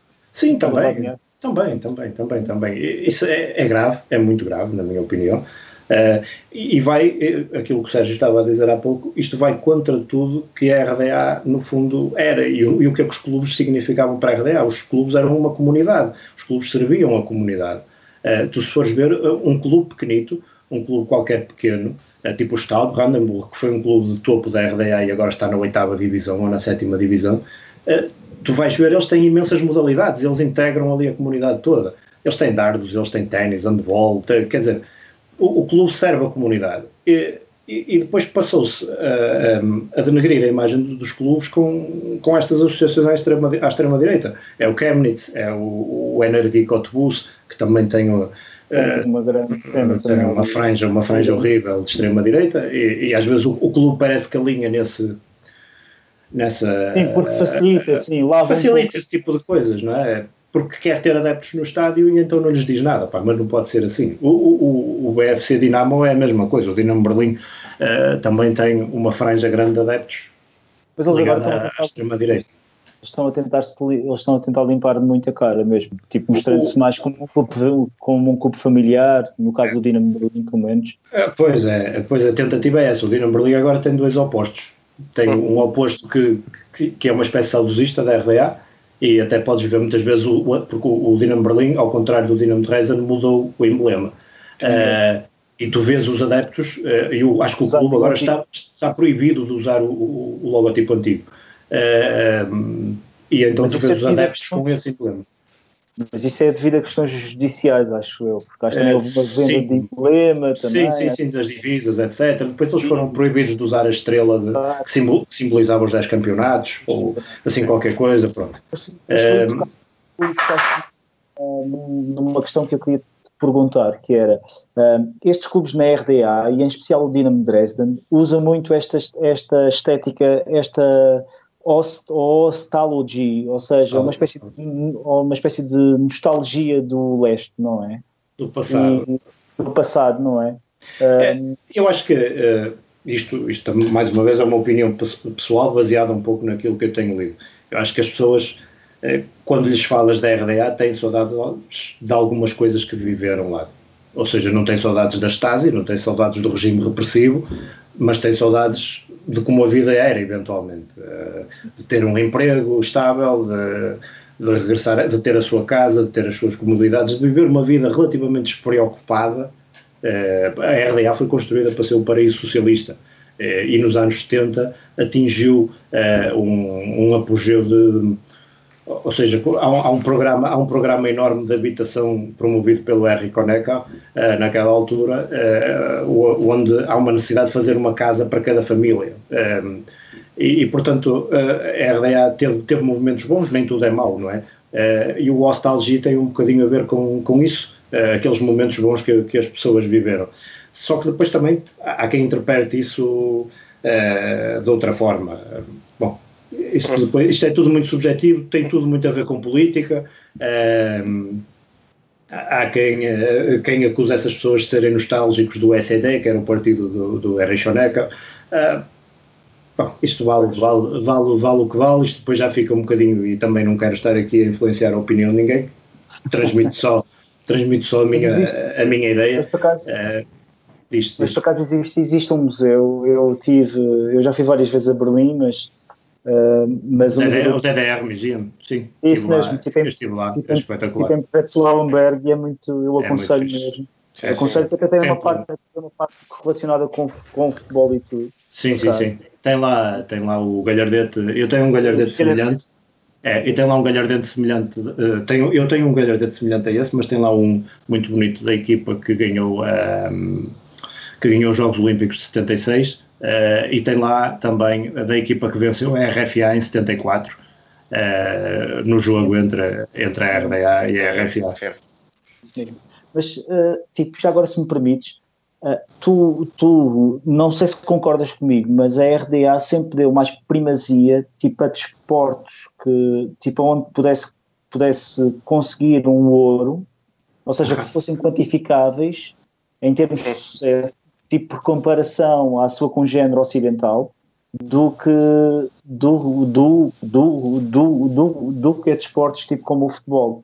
Não sei se concordas comigo ou não. Concordo, tens toda a razão, Eu- mas vou-te dizer porquê. Eh, um, eles tinham o, o presidente do Comitê Olímpico da RDA, que era um indivíduo ligado à alta influência do partido do SED, que era o Manfred Ewald, era um indivíduo verdadeiramente asqueroso, eh, que, hum, achava que o futebol que não valia nada.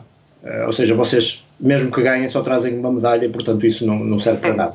E, portanto, ele, ele considerava o futebol e os desportos coletivos uh, algo menor, porque só ganhavam uma medalha. Uh, e, aliás, ele, ele nessa, hum, em 76, ele, após o primeiro jogo que, que, a, que a RDA empata com, com o Brasil, 0 e 0, Uh, ele vai ao balneário e destrata os jogadores e diz que eles não prestam para nada e que se, se, por ele que eles metiam já num avião no dia seguinte e eles voltavam para, para a RDA e que eles estavam feitos com ele e não sei o quê. E, um, e, a RDA depois ganha e, e vence, vence, os jogos todos, vencendo, eliminando a Espanha, a França, a, a URSS e depois vence, vence a Polónia na final, equipas fortíssimas, todas elas. A França com o Platini, inclusive. E, e um, e o, o, o, treinador, que era o Georg, que era o Georg Buchner, ele diz aos jogadores: um, joguem por vocês, pelo vosso sucesso e não pelo vosso país.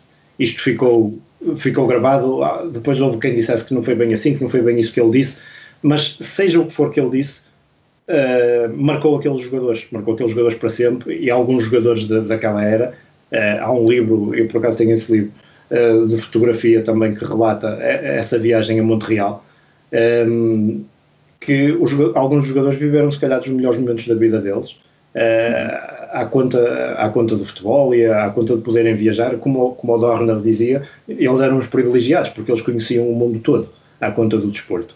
Mas tens toda a razão, ele, ele sempre pensou, ou sempre preferiu os desportos, os desportos que permitem não individuais, individuais exatamente, aos coletivos.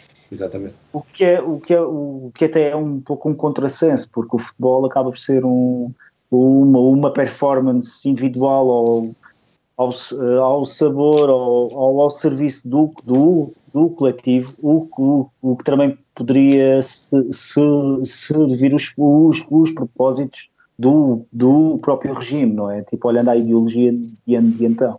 Pois, mas, mas também havia outras modalidades mais fáceis de ganhar, não é? Porque, de ganhar, pronto. Um... Eles, eles, optaram mesmo por ter uma espécie de, de meta quantificável, não é? Em termos de ouro. Daí, daí também aquele programa olímpico, que também o Dinamo, o Dinamo enquanto organização desportiva, que chegou a ter, acho eu, tipo 200 e tal mil atletas, acho eu. Era uma coisa mesmo massiva mesmo. Sim, sim, sim. sim. Uh, não o Dinamo de Reza, a Dinamo Sim, sim, o Dinamo, o Dinamo a, Associação Deportiva, exatamente. Associação sim, Deportiva.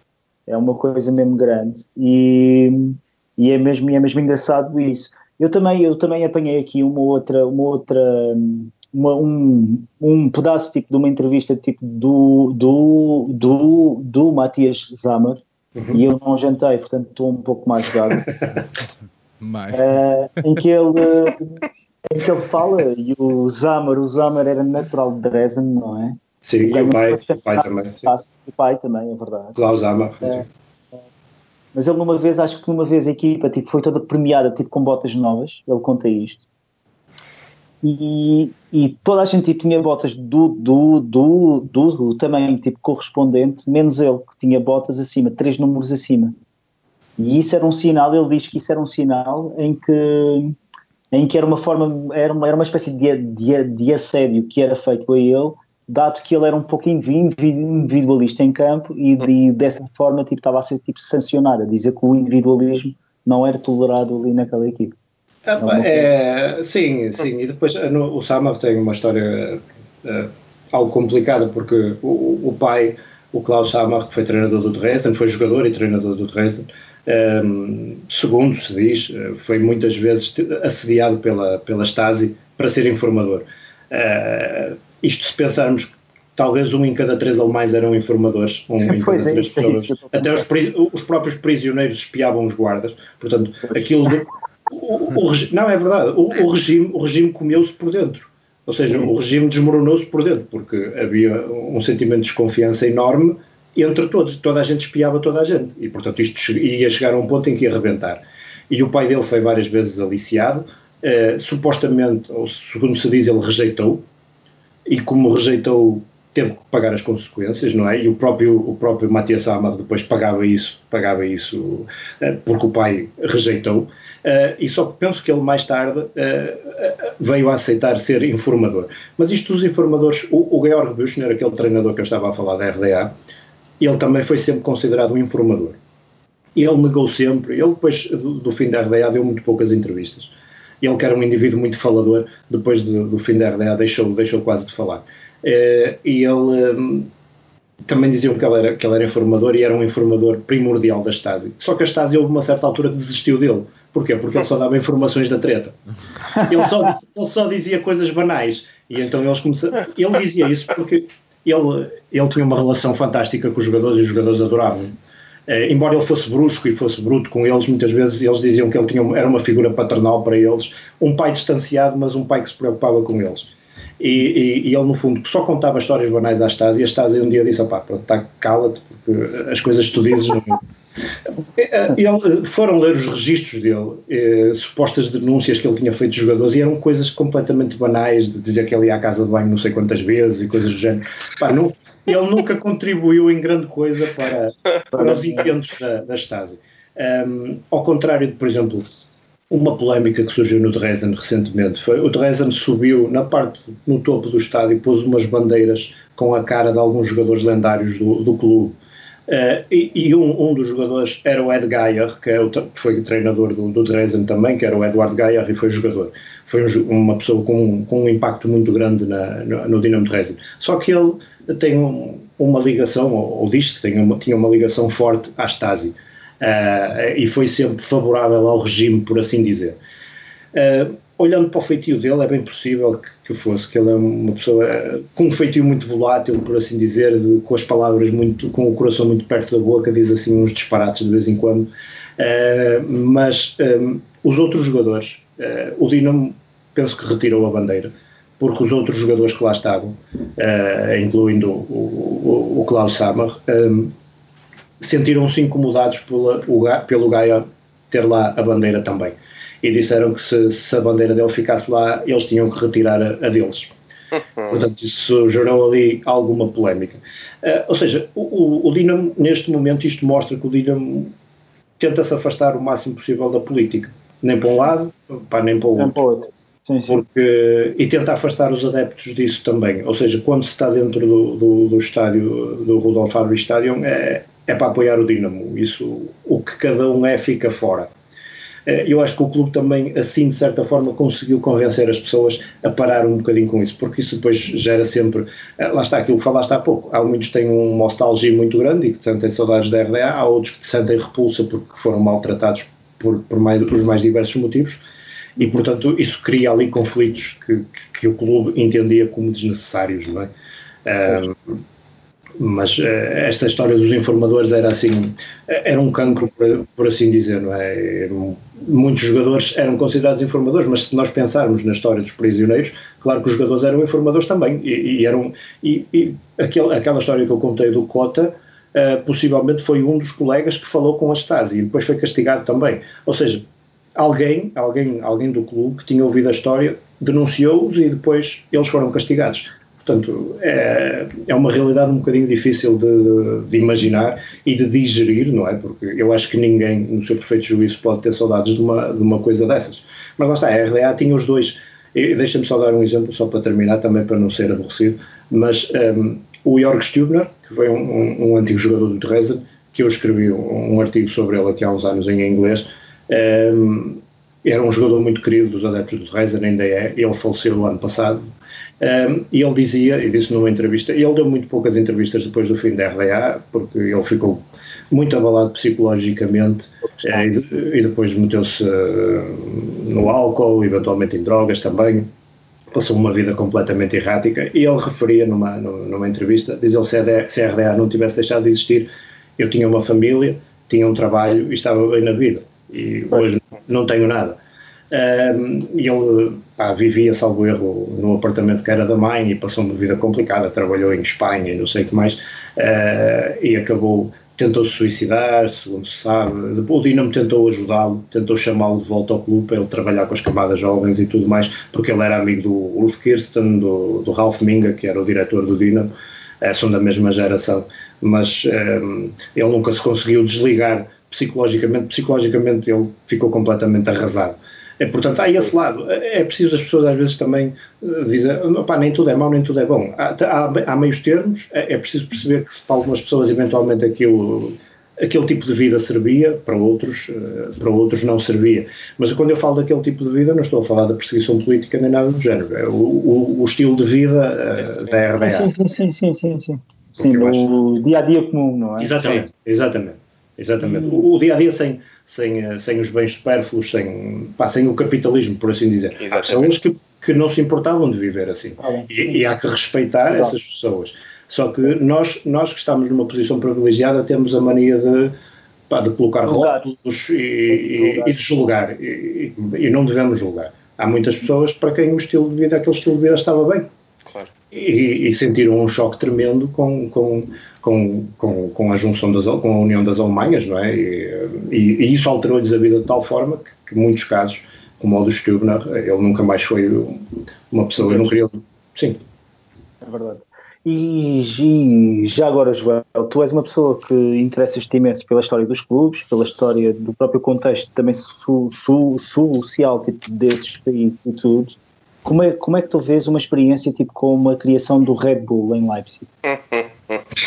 Porque, porque, Ah, porque, porque é preciso contextualizar. Apenas seis clubes conseguiram entrar na, na, na Bundesliga provindos de territórios ou de cidades que tenham pertencido à ex-RDA e um Sim. deles foi criado de raiz, que é o RB, não é? Ahm, como é que tu vês essa como é que tu vês a criação é que, é que eu por exemplo eu vou-te falar aqui um, um, um, um mais chega pessoal eu ano passado ou em novembro passado eu estive em Leipzig a ver, a ver o, o, a- que- aquela vitória aquela grande vitória a 2 a 2 que tivemos lá não é e mas mas, mas falando com pessoas da- na cidade, as pessoas estavam realmente contentes por ter o Leipzig lá, por ter um clube da Bundesliga lá. Que era uma coisa que eu por acaso pensava que, que, ia, que ia encontrar imensos anticorpos, um clube de plástico ou um clube com adeptos que fossem de fora da cidade, não é? Conforme eu tinha lido, mas, mas mesmo no mercado da cidade, e eu fui em novembro, fui a um daqueles mercados de, de Natal que havia para lá, tipo antes do jogo, ah, enquanto eu estava sóbrio, Agora ainda gosta- falei com pessoas Agora gostamos do E- Natal. Ok. agora. E eu realmente falei, tipo, ainda perguntei a duas ou três pessoas e eles estavam, eles estavam mesmo fartos daquela carga política que o Chemney e o, e o, e o Local tinham. E portanto em- bem, bem abraçavam mesmo o RB porque era, porque era uma forma de ter, sido, ter, ter futebol de primeira, digamos assim, na cidade. Ah, então, portanto, querem ganhar, não é? Não, não é isso, mas, mas imagina isto, imagina um, um, um, um território que, e Leipzig acho que foi uma das capitais do futebol alemão, acho que é o berço do, o berço do futebol alemão na Alemanha, tipo, foi em Leipzig, é preciso dizer isso. Tipo, tipo o primeiro clube a ga- ga- ganhar um campeonato alemão tipo, foi um clube de Leipzig. Um, ou seja, era forte, eles tinham uma forte tradição futebolística e depois de repente, em 20 anos, não tinham ninguém na, na, na Primeira Liga, na Bundesliga, não é? E de repente agora, ou 15 anos, ou 10 anos, ou algo assim do género, de repente aparece um, pum, um projeto e estão lá. Como é que tu vês isso? Como é que tu vês a criação deste tipo de clubes? O que é que tens opinião? ah, tenho, ter, tenho opinião. é, eu acho. Podes dar também? Eu, Eu acho. eh, não, eu, eu sou, sou um, um pouco, e, e sou às vezes em conversas eh, com amigos que gostam de futebol, olham-me um bocado de lado por dizer isto, mas eu não sou muito favorável a estes projetos megalómanos de, de comprar clubes e vir por ali acima. Então, não, E- queria, não, não achas que um amador a Sintra e quem sabe um Oeiras Sade, por exemplo, assim, tudo misturado, que é tudo. Olha, imagina, por exemplo, Matozinhos, ah, o Leixões de Varzim, Sade. Pá, eh, eu acho que não ia resultar. Ah, Eu não então. ia Resultar é? acho que não é que, é que isto aqui é uma rivalidade crónica entre, entre Leixões e Varzim.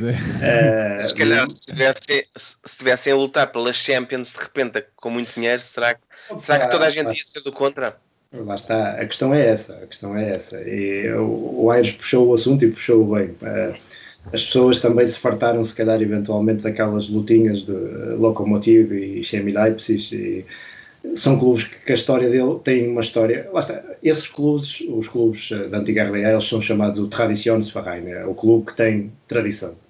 Eh, aliás, quando o Dinamo jogou com, com o RB para a taça, em eh, 2016, salvo erro. Eh, uma cabeça de porco, não foi? é uma cabeça de boi. Eh, de boi. Eh, um, os adeptos, aquilo foi, foi uma loucura total, não é? O, o Dinamo, o Dinamo eh, aliás, os adeptos diziam, tinham na, uma tarja na, na bancada que dizia Tradition kann man nicht kaufen, a tradição não se pode comprar. E, e, e tinham, tinham símbolos como o símbolo do euro e estavam a abanar aquilo durante, durante um período grande do jogo. Eh, e e, eh, o Kuczka, que foi o jogador que marcou os golos do Dinamo, eh, ele tinha jogado pouco tempo no Red Bull, e, mas ele era natural de, de Dresden e jogou lá no Dinamo desde em pequenino e depois tinha ido para o Red Bull e depois voltou. E ele quando marcou o gol vai para a claque, vai para junto da claque do, do Red Bull e diz eu nasci aqui, eu sou daqui e começa a dar beijos ao emblema, quer dizer, aquilo incendiou lá o, o, o recinto de tal maneira. E, eh, ou seja, o RB nunca vai ser considerado um Traditionsverein, isso, isso é ponto assente e a maioria dos clubes vão vê-lo sempre, os clubes da RDA vão vê-lo sempre eh, com uma intruso. conotação negativa. Como um intruso. Eh, e eu- exato, como um intruso. Mas repara, aliás, aliás mas eles dizem que eles não são, não são da Alemanha de Leste, não são do, do, do Ostdeutschland, por assim dizer. Eles caíram ali de paraquedas. Mas é assim, mas há, há- há- há o projeto, mesmo a Red Bull confunde-se um bocadinho, porque a malta, o princípio da Red Bull, e se bem se lembram, foi em Salzburgo. Exatamente. Sim. Pá, e, e- e todo o contexto de Salzburgo não se voltou a repetir. Ou seja, a mudança de, da cor do equipamento, do nome Mas em aqui si. houve. Sim, mas na Alemanha não podia ser Red Bull, porque não é podes ter isso nos Sim, sim, é sim, sim, Rassenball. Rassenballen, bola no relevado, não é? Yeah, Sim, mas, mas, mas foi um clube criado. Sim. Bom, não foi? Sim, Bom, Foi, não, anexou. Foi- não foi, não foi, foi anexado, sim. Comprou a licença. Compraram a licença. licença de um clube, um Clube pequenino. clube. Aliás, eles chamam, os alemães, e os do Dresden, chamavam ao, ao, ao RB o Produkt 2. O Produkt 1, o produto 1 era o Offenheim, e o Produkt 2 é o, é o RB, porque o Offenheim também foi criado assim de uma forma, de uma forma semelhante. Um, é, lá está, é como eu te digo, não sou favorável a esse tipo de projetos, gosto muito mais do- da história do clube de bairro, do clube que, que apoia a comunidade, e acho que o futebol e, e as modalidades desportivas deviam ser um apoio à comunidade, deviam estar junto à comunidade, e acho que hoje em dia uh, o futebol está a perder isso. O futebol uh, é dinheiro, o futebol é prestígio, o futebol pá, é tudo menos aquilo que devia ser. E, um, e, infelizmente isso acontece aqui, acontece na, na Alemanha, acontece na Rússia, acontece em todo lado. Um, e é por isso que, que estes projetos acontecem. Isto só acontece porque há lugar para eles. Há lugar para, para projetos com milionários, para se, porque dizem, ah, pá, mas eles subiram as divisões todas. Claro, eles tinham muito mais dinheiro que os outros, tinham, podiam, compravam quem queriam e, e bem lhes apetecia. Não é? Não estou a tirar mérito, atenção ao mérito desportivo que têm, têm excelentes jogadores, têm excelentes Tem um treinadores. têm- projeto, tem um projeto até bem estruturado. sem dúvida, sem dúvida nenhuma. Não, isso não, não é isso que está em causa. Agora, esta ideia de, pá, de juntar muitos milhões apoiados por uma grande empresa e comprar isto e comprar aquilo, isso tem mérito? Não sei. Pois. Mas é, mas, quando tu vês, tipo, quando tu vês o, o Union, que está agora na Bundesliga, não é? E conseguiu miraculosamente se manter. hum, eu pensava que eles iam descer, mas depois percebi que eles também ganham, eles ganharam ainda em direitos televisivos este ano perto de 30 milhões de euros, portanto a real- a realidade é completamente diferente. Um, mas, mas o Union estava a planear, e o Union é claramente um clube muito ligado à comunidade, onde está inserido. É um clube que até hoje em dia é muito hipster, é, é, bom, é de bom tom tipo, apoiar o Union, não é? Mas quer aumentar o estádio para 35 mil, mil lugares. Eles querem manter uma, uma, querem manter uma dimensão mais local, diga, diga, digamos assim. Eles têm um estádio em que têm acessos tipo, na, na floresta. Aliás, o próprio estádio, No Alto o estádio é isso mesmo, o estádio ao pé da casa, na, na velha casa na, na floresta. Hum. E quem, quem quer ir ao estádio tem que passar mesmo pela floresta. É incrível. É mesmo Sim, sim, sim, sim. um, mas ao mesmo tempo eles, eles também estão a tentar também capitalizar, digamos, digamos assim, uh, este futebol mais moderno, não é? Uh, não sei até que ponto é que os clubes da, da ex-RDA vão se conseguir trans- transformar e, e, e adaptar a este novo futebol. Concordas com É, sim, é, é difícil. Essa, essa dificuldade já vem desde os anos 90, porque tu repara, também os clubes na altura venderam os melhores ativos que tinham, os melhores jogadores, e não receberam o dinheiro que deviam ter recebido por eles. Se eles tivessem recebido o dinheiro que valia o Sama, o dinheiro que valia o Kirsten e outros jogadores, o André Stolm, etc., os clubes certamente estavam melhor do que o que estão hoje. Independentemente de ter havido estes bandidos que lhes roubaram o dinheiro e que fizeram de 30 por uma linha.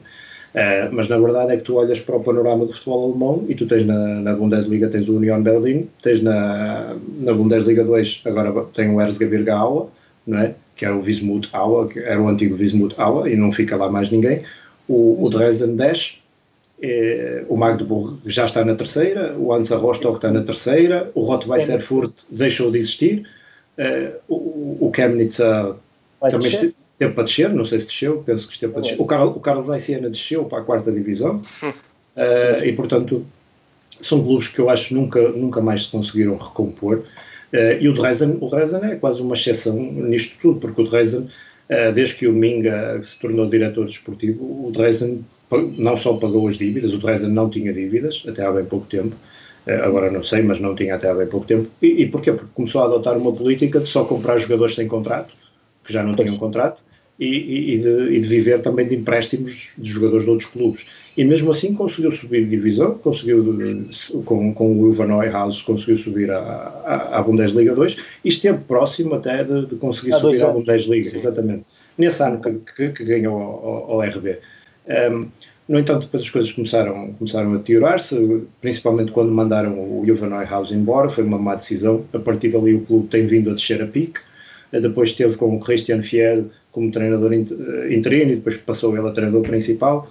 Um, foi aquilo que eu disse há pouco, tive a oportunidade de falar com ele, porque ele é de origem, é de origem espanhola e pá, falámos entre meio, meio espanhol, portu, portunhol e, e, e, e meio alemão eh, misturado nas conversas, até éramos para fazer uma, uma entrevista para, para, para o Tactical Room, só que ele depois, a mãe dele ficou doente, entretanto, e acabámos por, por, por anular isso. Mas ele dizia-me que, que, que tinha alguma dificuldade em lidar com o ego de alguns jogadores, etc., porque eh, pá, julgavam na segunda divisão e achavam-se eh, Messi e Ronaldos. E, e- depois era difícil lidar com essa situação. Mas o clube tem tido, nestes últimos tempos, algumas más decisões, eh, de- quer de contratações, quer de, de orientação para o futuro, de um projeto para o futuro, e, e lá está. E o resultado é uma descida de divisão que pode ser boa, pode ser boa para, para reagrupar, para, para juntar forças e subir novamente, mas também, desde já, eh, digo aqui, eu que, que, que em tempos seguia com atenção a Derrita Liga, a terceira divisão da Alemanha é fogo. Complicado. Se a, Complicado. se a segunda é difícil, a terceira é fogo e estavam lá equipas, estiveram lá equipas como o Kaiserslautern, como, o- como o Então o, agora T- o TSV, o TSV München, o, as, históricos que estão lá. sim, sem dúvida, o, o Hansa Rostock, eh, Sim, sim. equipas complicadíssimas, difíceis de, de bater fora de casa e depois com, com ambientes. O Hansa Rostock, o ano passado, chegou a ter 22 mil adeptos na terceira divisão e o Magdeburg também. E, portanto, dá para ver, nós aqui, nem na primeira divisão temos 22 mil adeptos, quanto mais na terceira, não é? Eh, Na terceira, se tiverem 50 pessoas, já, já é um pau, não é? Eh, E, portanto, essa realidade, para um clube que desta divisão, se não tomar as decisões certas, vai ter dificuldades, certamente. Meninos, eh, estamos a chegar aqui às, quase às duas horas de programa. O Joel fala muito e bem. João Tibério, Bem, ahm, queres colocar aqui mais alguma questão? Queres, não, eu, queres, eu, queres tô- visitar eu, estes eram Dresden? daqueles episódios que vinha para, para aprender por completo. Era, é, um, é uma realidade que me ultrapassa por completo, por acaso. Mas as Ah, nossas, as nossas viagens, na- as nossas viagens ahm, aqui no Brinco são exatamente para isso, não é? É isso. Pá, e, e a- história da Alemanha, Alemanha de Leste é muito interessante. Que depois tem, tem ligação com o que eu trago, com as recomendações que eu trago. Porque as- as- os conhecimentos que eu e o Ash temos, porque temos amigos na Alemanha, em. Berlim sobretudo, referem exatamente, a cota eh, berlinense já foi, ahm, as duas Alemanhas, não é? E que o, o tempo passa, ahm, mas continuam a existir, de certa forma, duas Alemanhas e levará mais tempo, porque a forma como foi feita a união foi pouco unificadora. E é, e é interessante pensar que o futebol, mais uma vez, reflete a sociedade. E, eu não tinha noção que tinha sido tão drástica a forma como tinha sido a fusão dos campeonatos. Pá, e é, é, é aterrador fa- fazer o que, o que foi feito, não é? Ares, E, e por isso isto permite dar a conhecer. muito bem. Ares, queres Eu- colocar alguma questão? questão. Então vai, bora. Eu tinha aqui uma questão aqui pessoal aqui ao Joel. O Joel, o Joel diz que é, que é, que é apoiante do Spartak, que era, que era o clube dos irmãos Sta- Starotin, Starostin. não é? É, é. Mesmo. O grande, grande rival era o Dinamo Moscou, Uhum. do Béria. Enviou- Sim, do Labrante Ibéria, sim. Isso mesmo, que enviou os, os, os irmãos tipo, para um, um golado. Mas, mas, mas, no entanto, na RDA tu, tu, tu, tu apoias um Dinamo. Não é um pouco um contrassenso tu estás a apoiar o, Sp- o Spartak e o Dinamo? Ou não? Sim, não. Pá, nunca, nunca dei muita, nunca dei muita, nunca dei muita importância a isso. É, mas no fundo, tu repara que o Dinamo, se bem que pronto, também é, os adeptos do, do Dinamo Berlim diziam que, que o Dinamo de Dresden também teve adepto, também teve apoios de, de- de pessoal da estrutura do partido, como o Hans Modrov e, e coisas do género. Mas eh, o Dinamo sempre sempre foi algo um bocadinho, um bocadinho à parte, por assim dizer. Eh, e, e tem aquilo que falamos no início, ser o clube se calhar com mais representatividade eh, da, da antiga RDA é um pouco como o Spartak. O Spartak eh, não é o clube com mais representatividade da União Soviética porque havia o Dinamo Kiev, não é? Uh, mas se, se olharmos para a Rússia é o clube com mais adeptos. O Spartak vá a que cidade for e tem, tem adeptos nessa própria cidade a apoiar o Spartak. Ou seja, não precisa de os levar de Moscou para lá porque tem lá gente a apoiá-lo. Um, e continua a ser um clube com, com, uma, com uma franja de, de apoio muito, muito, muito grande. Um, mas eu, lá está, as minhas preferências tiveram essencialmente a ver com, com indivíduos que marcaram esses clubes e depois acabei por gostar do clube. Ou então a cor amarela, pronto, conforme já. Ah, sim, sim. Não, nunca, olha, juro que nunca tinha pensado nisso, mas, mas se calhar, mas se calhar, se calhar pode ter sido isso. Pode ter sido isso. Joel, hum, qual foi a música que trouxeste para abrilhantar aqui o nosso episódio? Bem, trouxe uma música de uma das minhas bandas favoritas, que são os The Clash. Uh, escolhi o Straight to Hell, é a música que eu mais gosto deles e é a música que se calhar reflete muito daquilo que, que se passa hoje em dia. É uma música que fala, como quase todas as músicas dos Clash, fala das injustiças e da injustiça social. E acho que vivemos um momento profundamente injusto no mundo e a, a sociedade é, é uma sociedade injusta, aquela sociedade onde vivemos hoje e portanto acho que os problemas do mundo e os problemas que ele refere nesta música, que é de 82, uh, infelizmente ainda se mantêm. Uh, o racismo está presente, a exploração de, das pessoas está presente, uh, já devia ter mudado, porque já passou muito tempo. E, um, e portanto escolhi esta música porque acho que assenta bem, ainda é uma música muito atual. e é uma música, embora seja uma música contra a injustiça, é uma música que devia de inspirar as pessoas a, a lutar, a lutar por, uh, pelos seus direitos e por aquilo que acredito. Vamos lá isso. The Clash, Straight to Hell. This is your paradise. There ain't no need for ya. There ain't no need for ya. Go straight to hell, boys. Go straight to hell, boys. Wanna join in a chorus Amerasian blues when it's Christmas out in Ho Chi Minh. Kitty say papa papa papa papa papa Sam. Meninos, hum, chegamos então à altura das nossas. Chegamos então à altura das nossas sugestões. Hum, Joel, tens aí alguma coisa que queiras partilhar com. Já que falámos muito nesta temática, há um filme que podem ver no, no Netflix que é o Wir jung, wir stark. Nós somos jovens, nós somos fortes. que é um filme alemão que trata muito desta, desta temática da, da, da ascensão da extrema-direita a seguir à, à queda do muro de Berlim. Eh, e, eh, e ajuda um pouco a perceber de onde é que vinha aquela, aquela ideologia. Eh, acho que é, é um filme que pouca gente conhece, está lá. eh, é, é com, eh, com o ator que faz o, o, o Deutschland de Ryan Narcis. Não sei se vocês já viram a série, o Deutschland 83 e o Deutschland 86. Também é uma série que aconselho. Mas este, principalmente, que está no Netflix, Vierzinho de um, Vierzinho de Stark. Eu acho que em português aquilo está Somos Jovens, Somos Fortes. Acho que é qualquer coisa assim do, do género. É um filme que aconselho verdadeiramente a ver, porque ajuda a perceber muito daquilo que, que falámos aqui hoje. Muito bem. Propó- agora lembraste-me do. Esta frase é a, a Sérgio. Eh, Está no Netflix. Tá no, não, está no Netflix, vai ser a frase do ano.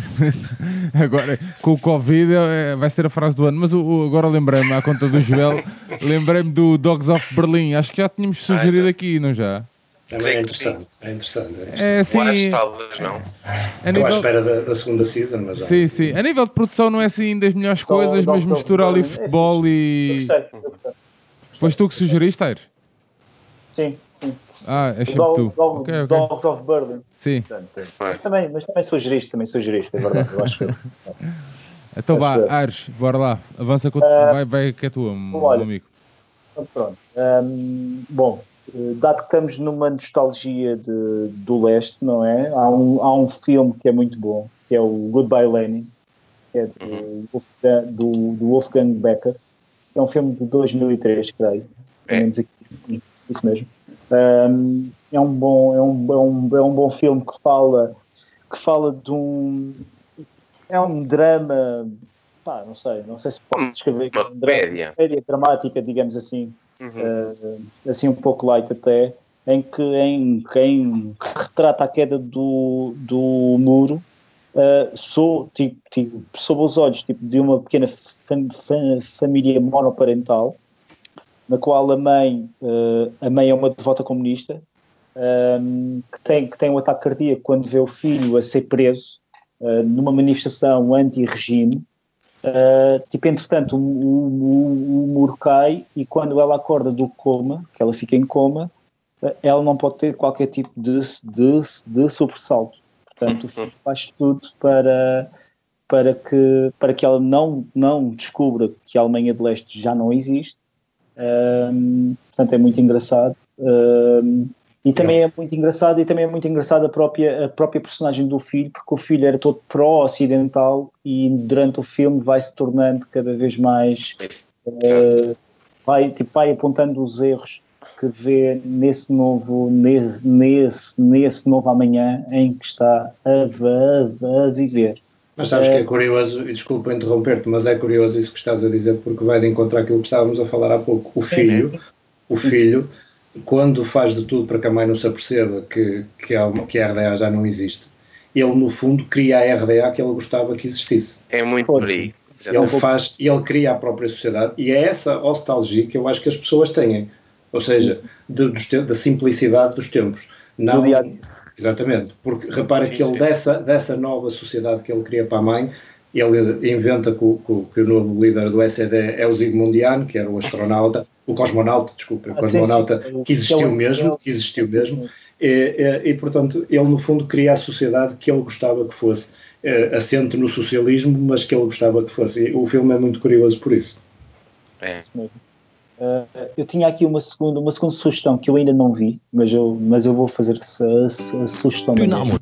Uh, que- que é um filme russo que, que eu creio que ainda não, ainda, ainda não foi visto ou não saiu da Rússia, pelo menos não tem assim grande, grande não, vi, não vi nenhuma referência a isso. É uma, é uma, é uma, é Fizeram de chegar biografia. a cartilha, é isso? Estás a recomendar uma coisa que não conheces, que não saiu da Rússia? Mas era uma coisa, mas era uma coisa que eu até gostava de passar num offside, atenção. Octo- Octorbola? É o Octorbola?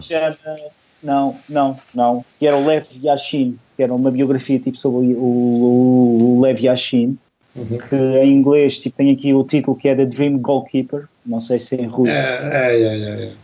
É isso. Hum, mas estou curioso tipo, para ver esse tipo para ver esse filme. Uh, a minha terceira su- su- sugestão é uma sugestão que eu deixei há uns, há uns episódios atrás. Uh, uh, portanto, é The Names Heard Long, Long Ago. É um, é um livro tipo sobre, tipo sobre a Hungria e sobre os magos húngaros, tipo, escrito, escrito pelo Jonathan Wilson. Está aqui. E tem finalmente um outro livro também do Jonathan Wilson, também, que é o Behind the Curtain, que é sobre viagens que ele faz eh, a vários países que pertenciam, portanto, ao ex- ao ex-bloco leste, não é? Esse é muito bom. Esse é muito É bom. muito engraçado, sim, eu gosto Muito bom, imenso. muito bom.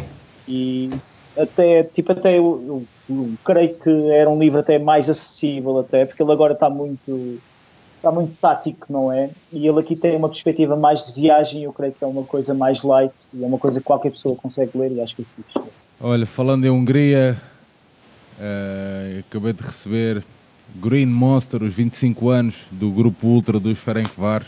Já que estás a falar, já que falaste em Hungria, meti aqui o bedelho. Só, João, João Tibério, não me digas que ninguém vai, vai- ninguém vai recomendar o documentário do, dos Ultras do Dinamo que está no YouTube. Eu acho que não vai, a menos que recomendes tu. Não mas vai, porque eu não ia, não. pensava que o Aires ia E eu recomendar ia isso. pá. falar disso, eu ia falar disso no final, mas pode, pode, Ah, pode- ok. Ah, era no final. Está bem, está bem. Depois das sugestões, é isso? Aires. tá bem, É uma tá nova bem. versão do, do Ars, vai passar a ter um, um- um segmento que é as pós- Ah, a minha quinta su- su- sugestão é um documentário, é um pequeno documentário, uma curta que existe, que existe no, no, no, no, no YouTube. Tem, Se chama tem cara de offside, não tem? Tem cara Tem, de tem. até foi abordado tipo, tarde, mas a resposta chegou tarde. Ahm, tipo, chama-se Ultras Dynamo in der Semperoper. Ah, portanto, Dresden é considerada a, a a Florença do Elba. Dre- Dresden teve um, um reino, um reino da, da, da Saxónia, que, era, que tinha imenso. que era muito, que era muito poderoso, portanto, e, que, e, e daí também haver imensos palácios e imensos museus e haver uma ópera, uma ópera mesmo, uma ópera que tem, que nada deve a, a qualquer grande, grande cidade europeia. E, e então os, os, os, os ultras do Dinamo tipo, foram convidados tipo, para, tipo, para, tipo, para aparecer na foto do, de, um, de, um, de um programa da, da ópera eh, devido a uma, a uma peça que é a peça do, do, do Zugnotes. Um, os, os, Huguenot- os, os Huguenotes, para quem não sabe, tipo, foi uma minoria pro, tipo, protestante que foi perseguida no século XVII e que representavam sensivelmente 10 a 20% da, da população em França na altura. E, e o próprio fotógrafo que fez esta foto, o Andrés Mula, eh, pensou nos ultras e nos ultras do Dinamo um, um, na altura, e foi na altura de Karlsruhe e naquela questão daquele, daquele desfile, daquela parada que eles, que eles também fizeram e da censura tiveram. Foi em Portanto, 2018. Isso mesmo, ele fez o paralelismo entre os ultras do Dinamo e os Huguenotes, portanto, que estavam a ser perseguidos, e então quis que os ultras estivessem dentro da, da ópera, e então é uma foto que é uma imagem muito marcante, Sim, sim. eh, e este, este documentário é uma espécie de best-of tipo, sobre a feitura dessa foto. Portanto, eu aconselho que vejam isso. Está, está totalmente em alemão, o meu alemão é inexistente, portanto, já me traduziram isso e parece que é, que é uma coisa que vale a pena É ser. interessante, é interessante. Eles estão todos com uma máscara amarela. Isso mesmo, isso mesmo. João Tibério. Bom, eu, eu trazia dois filmes opostos. Ahm, o Aires já, já viu um, portanto, havia o Good Berlin Eu passo para o outro também sobre a vida na, na, na RDA. Este deu, foi Oscar em 2006, creio eu, que era As Vidas dos Outros, de Florian Enkel von Donnersmarck. E, hum, e acompanhas a, a vida de um, de um, de um Stasi ah, que o trabalho dele é investigar um casal da moda ah, da cena cultural berlinense. Este filme, na altura, na Alemanha, não caiu muito bem porque há uma tendência, e tanto podemos realmente sentir uma parte mais nostálgica, como há quem não goste que se escarafunche e que se volte a, a pensar ah, o passado. Porque a, a forma como se lida com, com o passado nem sempre hum, está bem resolvida nos diferentes países. E isto na altura mexeu um pouco ah, na Alemanha, com o filme, porque é claramente mais pesado que é o Goodbye Lenin. O Goodbye Ah, Lenin acaba por ser uma, uma, uma comédia, tem alguma... Sim, exatamente. Este foi um pouco mais pesado, mas o filme é assim bastante hum, poderoso e, e tem uma relação muito, muito, muito, ah, muito, muito positiva, tem, tem planos incríveis e É conseguimos entrar uma vez na psicologia. Hum, em paralelo também, e como hoje estávamos mais virados para a Alemanha, de Gunther Grass, a Ratazana. Ah, o Gunther Grass foi prémio Nobel. Um, e este livro é uma espécie de distopia em três planos, entre uma coisa mais al- al- alegoria, outra mais ah, teórica, e, e cruza vários mundos. É um, é um livro muito, muito, muito poderoso, não é uma leitura fácil. Um, e isto é também interessante do Gunter Grass porque, hum, certa altura, hum, temos uma dificuldade em lidar com o passado e com hum, se alguém cometeu erros no passado, a sua obra tem que ser ou não julgada por isto. E descobriu-se que ele fez parte das juventudes. ah, exatamente. E, e acabou por queimar um pouco da imagem. Mas, é- ah, mas aí também é porque ele também era muito crítico face às pessoas que não queriam Exato. falar do passado. Exato. é um. Exatamente. É, é mas, mas é interessante pensar isso mesmo.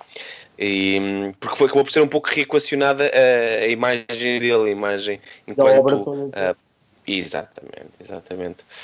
Ah, mas pronto, recomendo vivamente. É, é um, é um dos principais livros e um dos mais importantes livros do Conde hum, e- e- mas é um livro. Os livros dele nós são, são, são pesados.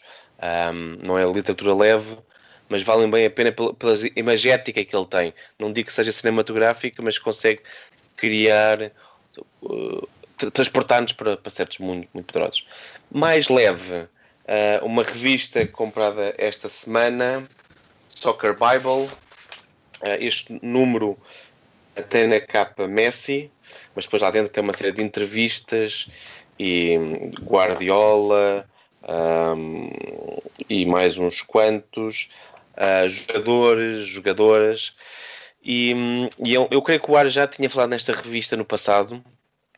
Ah, já. E, e- é muito interessante porque ela acaba por cruzar ah, design com futebol, com moda, com tentando dar uma abordagem sim, sim, com design gráfico e é um- uma forma diferente, mais leve de se olhar para o futebol. Olha, meninos, eu agora que já me tiraram a sugestão do documentário, que o Air já. o- Não, mas eh, pegando também na forma de apresentar as suas sugestões que o Aires nos traz, eu também estou à espera de um livro. Eu também estou à espera de um livro do Capo. Ehm, Ah, o do. Capolani. Capolani, exatamente, que é o meu amigo Marcos fez questão de, de comprar. Ahm, e pronto, como o episódio se tratava, que falávamos sobre o Dresden, achei que é é raro ver assim. Estou curioso, para, apesar de não perceber nada de alemão, e, e- e- e esperar que o Marcos ou depois o Joel me ajudem. Mas é, é raro ver também eh, pessoas ahm, com estes cargos, salvo seja, né, a escreverem livros. Cá em Portugal, que eu conheço, há um caso, e o livro não é exemplo para ninguém, mas eh, cá em Portugal há um caso. O que escreveu uma tese de mestrado. Mas tem-se mestrado. Pois Pá. foi. É isso. É um livro. Tem mais Pode estudos. tem- é um livro, ele lançou um livro. Ahm, mas podia ter feito, podia tê-lo feito, e era isso que eu queria dizer, pá, podia tê-lo feito a contar também a sua vida dedicada, neste caso, ao, ao- ao Futebol Clube do Porto, que, é, uma- que é um, é um livro legítimo para o público Sim, sim. dele. Ahm, mas é raro ver também eh, capos ou líderes, ou seja o que for, o que quiserem chamar, Terem abertura. terem abertura terem- para falar. Eh, Porquê? Porquê que achas? Porque se calhar vai muito em encontro daquilo que o Joel eh, dizia há pouco, quando se fala em grupos, fala-se em, em tráfico, fala-se em segurança noturna, fala-se em alguns crimes relacionados. Epá, E, e depois a sociedade fica moldada para aquilo, os, os grupos também não se abrem, tem ali, parece aquela aquela ordem meio secreta, estás a ver? Não, não, não permitem que ninguém entre, que ninguém tente perceber também o que é que se passa ali. Epá, e, e pronto. Mas quando eu lançar o meu livro, João Tibério, com o apoio, Ah, vai ter ali o Ghostwriter ali. quando eu lançar o meu livro com o apoio da 2020, Ghostwriter. meus amigos, estamos a. Crónicas de, um- Crónicas de um Bom Malandro. Esse título já está. Não, já está não, atrasado. não, não. Vou lançar um livro que é A Bela e o Líder. Ganhar, ganhar pontos em casa. Está tá bom, está bom. Está bom, está. Meus amigos, estamos a chegar aqui ao final então do nosso belo episódio. Mais uma viagem que fizemos à boleia do. Porra, o homem é um craque. Joel Amorim. Aires, as tuas, as tuas considerações finais, meu amigo. Antes tenho uma questão que- aqui ao Joel. Isto era a parte em que João eu, Pereira. em que eu confrontava com antigos 47 que vestiram a camisa do, do Benfica e faziam uma, uma, uma questão a perguntar se alguma vez verias o Eduardo, o João Pereira ou o Pepa com a camisa do Dresden. Qual deles é que seria o mais. Quais Mais foram? Dresden, O, o, Edu- o Eduardo Guarda-Redes, O Eduardo, sim, o guarda-redes. o Guarda-Redes, o João Pereira e, o, e quem? O E o Pepa. Pepa, é o, O, do- o do Passos? o do passe. Passos? Uf, opá, Não estava a ver ninguém, sinceramente, nenhum deles, mas com todo o respeito por eles, com todo o respeito sim, por sim, eles, é. ah, mas, mas não, sinceramente não. Ah, se, bem, se bem que acho que o Pepa está a fazer um, um excelente trabalho como treinador. sim, Eh, tenho Treinador. ficado surpreendido com a forma do, do pouco que vejo da Liga Portuguesa de ver o Passos a jogar e acho que o Pepa tem um, Ah, agora vais-me dizer tem, que não é tem um, interessante. mérito, um mérito muito grande. Mas a Liga Portuguesa não é interessante, é isso? Eh, Posso-te dizer eh, isto. eh, não, não, não, vou, ser, vou ser perfeitamente honesto. Este ano pouco, pouco futebol português vi. Não, não sou subscritor da Sport TV e, não, e, não, eh, e pouco futebol vi porque eh, pouco futebol português. Mas, vi João, futebol agora a russo propósito. E, Bielorrusso e pouco mais. E o Dresden e pouco mais. Não te fiz essa pergunta, mas como é que fazes para, para assistir aos jogos? É por streams É, e. O canal, não, o canal do YouTube da, da, Liga, da Liga Russa é pago, eh, tu Ah. pagas e, e podes ver os jogos todos. Ah, ok. Se, pa- se pagares 5 euros, podes ver os jogos todos da- das jornadas por mês, eh, com comentários em russo, dois deles com comentários em inglês. Se pagares só 2,90€, vês só os dois jogos com comentários em inglês. Eh, a segunda divisão é totalmente gratuita, uh, vês os jogos todos no Yandex, que é um, que é um portal russo, é, é gratuito, não tem mesmo qualquer custo. E agora a Liga Bielorrussa também eh, começou a transmitir no YouTube, na página deles. Eh, foi uma forma de tentar atrair, eh, atrair as atenções, porque o, o campe- o campeonato não parou Exato. durante, durante a Covid, eh, a muito custo, porque está a ter, está a ter reflexos terríveis. E nesta semana, os jogadores do, do campeão, do Dinamo Brest, 13 jogadores estão infectados, parece que há três deles em estado bastante grave. onde joga o Milevski, não sei se vocês se lembram do Milevski, Ah, sim, que era, do, era o ucraniano do. Exatamente, do Shakhtar, do, do, do Dinamo Kiev, do Dinamo Kiev, Kiev, Kiev. e, eh, e, portanto, e teve lá um português, eh, até agora há pouco tempo, eh, e foi o clube do Maradona, o Maradona comprou Sim, era o presidente honorário. é aquelas coisas malucas que só acontecem neste mundo do futebol atual, mas, mas, mas pronto, podes acompanhar a, a Liga Bielorrussa e podes acompanhar a Liga Russa, a Liga Russa tem que se pagar, Eh, mas eh, mesmo assim eh, é, é por aí que eu, que eu consigo acompanhar os jogos, ver os resumos, ver os jogos e, e- e tirar daí as minhas ilações não é? e tentar seguir a comunicação social de lá eh, e seguir os próprios clubes, porque nem sempre é fácil de obter informações, principalmente na Bielorrússia, porque hum, há, tem, há um ou outro site de, de desporto do país onde que condensa quase toda a informação, mas tirando isso, se esse site não difundir a informação, os próprios clubes passam muito pouca mensagem cá para fora. E tens que andar nas páginas deles do VK, eh, que é uma espécie de, de face- de. Facebook russo, não é? por assim dizer, eh, e tens que andar lá à procura porque é que o, o não sei quem não jogou e às vezes um adepto diz, opá, está lesionado ou isto ou aquilo. Se bem que agora, por exemplo, neste período, a maioria, quando tu vês que o jogador esteve doente, já calculas porque é que terá sido, não é? Eh, Ainda agora um jogador do Gorodeia está, está, hum, está entubado, por assim dizer, está a receber ventilação para os dois pulmões. eh, e acho que está num, num estado bastante grave. Eh, Já não volta a ser jogador. O Lukashenko, o Lukashenko tinha dito que era só beber vodka e aquilo já. É, mas isso, isso passou-lhe rapida, isso passou-lhe rapidamente. Sim, os, por- os falou- porcos também falou apanham. Ele falou nas saunas e no hockey em gelo, etc. E, que conduzir um trator que também que ajudava, não sei. Ainda não percebi a relação. Não sei se seria, se seria o cheiro a diesel ou qualquer coisa, não sei. Mas hum, isso passou-lhe rapidamente e ele percebeu que aquilo realmente não era brincadeira nenhuma. E, hum, é, por um lado, o país não tinha capacidade de se aguentar se parasse, se fechasse completamente, porque é um país com uma economia muito débil e se parasse completamente as pessoas iriam morrer à fome, literalmente. Uh, no entanto, a forma como abordaram as coisas inicialmente, aquele, aquele olhar de "Opá, isto é uma constipação, é uma pneumonia, isto ou aquilo, isto passa, correu mal e, e está a correr mal. É? Assim como na Rússia as coisas também não estão bem, não sei se vocês viram o Orenburg eh, teve, perdeu dois jogos por falta de comparência, porque tinha vários jogadores infectados e outros em quarentena. Já aconteceu no Dinamo Moscou, já aconteceu no Rostov. O Rostov teve que jogar com a segunda equipa porque o Sochi, eh, de forma simpática, re- resolveu não adiar o jogo, dizer que não, não aceitava o adiamento e então perdeu por 10-1 Deve. porque levou a segunda equipa. Levou, não levou a segunda equipa, levou o sub-18, porque mesmo a segunda equipa estava em quarentena. Eh, Mais isto- Sporting Mas o guarda-redes jogou imenso, não foi? Sim, estiveram a ganhar um zero. O guarda-redes defendeu um penalti, eh, defendeu um penalti Ah, sim, ao, ao Zabalotny. Eh, e estiveram a ganhar um e zero e ainda, ainda deram boa conta de si, mas é especialmente injusto e o Rostov, que é treinado pelo Carpino, eh, queixou-se queixou dessa situação porque o Rostov está a lutar para as competições europeias e aqueles golos, na diferença de golos, poderá, poderá ter um impacto negativo, não é? Eh, e no fundo o clube foi obrigado a jogar porque senão diziam que eles iam, perdiam na secretaria, não é? E, e foram obrigados a enviar uma equipa de jovens para lá, a tirá-los aos leões, eh, porque o Sochi decidiu que não queria adiar o jogo. E isto só um, um aspecto curioso, que o Sochi é treinado pelo Vladimir Fedotov, que até há pouco era treinador do Orenburg. E o Sochi, o Orenburg e o Zenit eh, andam dentro da esfera da Gazprom, por assim dizer. Eh, porque o Sochi não existia, o Sochi existe há pouco Sim, tempo. sim, é um pouco É- é- sim, era o Dinamo São Petersburgo.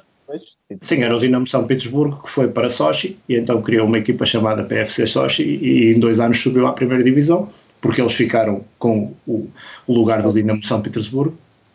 E então eh, a troca de jogadores entre o Dinamo e, o, e entre, eh, desculpem, entre o Sochi e o Zenit é, é assim uma coisa fora do, da compreensão normal do, do cidadão do cidadão normal, por assim dizer. Mas, por exemplo, o que é emprestar, uh, vender um jogador para o Moreirense? Eh, e se não depois, pior do que e isso. depois voltar a comprar? não, não, não, não, dar não, e não. depois comprar? É mesmo pior. Por É mesmo... Foram sete jogadores do Zenit para lá eh, no início da época, mais dois emprestados. Está lá o Kokorin e o Mostovoy que estão emprestados pelo Zenit.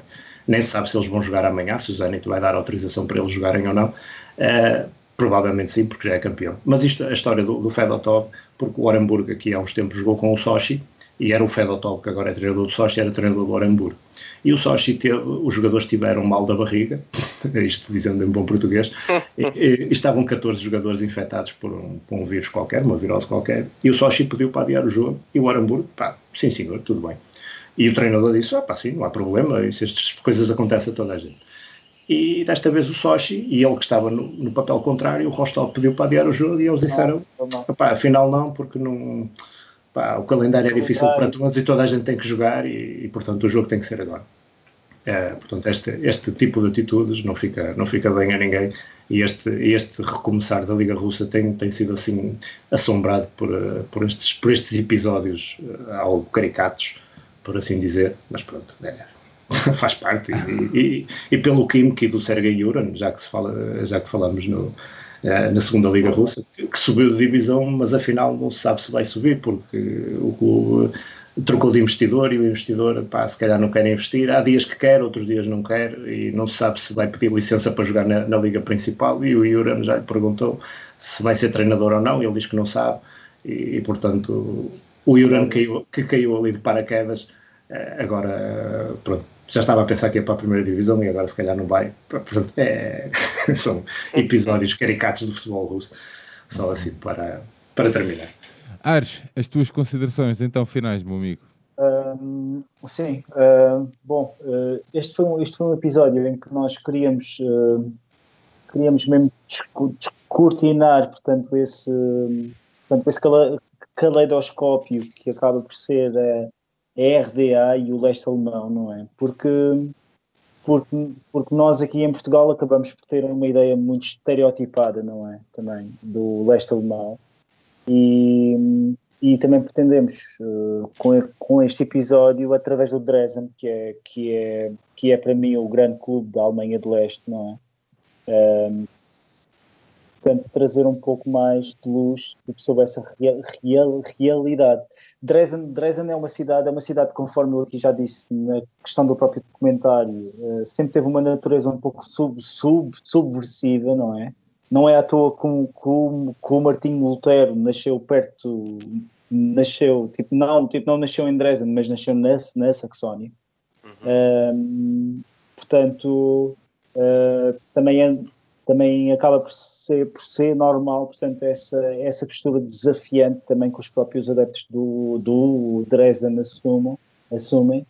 E, portanto, resta-me agradecer aqui ao próprio, ao próprio Joel, portanto, ao, ao, a oportunidade de ouvir a tua sapiência, é verdade. Não exageres também. Não, é verdade, é verdade. Tipo, já deves ter dado conta que a gente aqui não percebe de bola e fizemos aqui umas letras. Não é bem assim. Acho que não é bem assim. Então, isso foi uma oportunidade também de ter aqui, eh, Joel, também para, te, para tu também falares tipo, sobre o Dresden e a RDA e espero ter-te aqui para a gente falar de outros clubes e de outros países, talvez no futuro, ok? Obrigado. Será um prazer. Será um prazer. Quando quiser, João Tibério, sempre às horas. Pá, é isso, é, é, é, no fundo reescrever palavras do, do Ais, porque aqueles episódios falo por mim e quero acreditar que não sou o único nesse mundo aí fora que, hum, que vai aprender algumas coisas sobre o futebol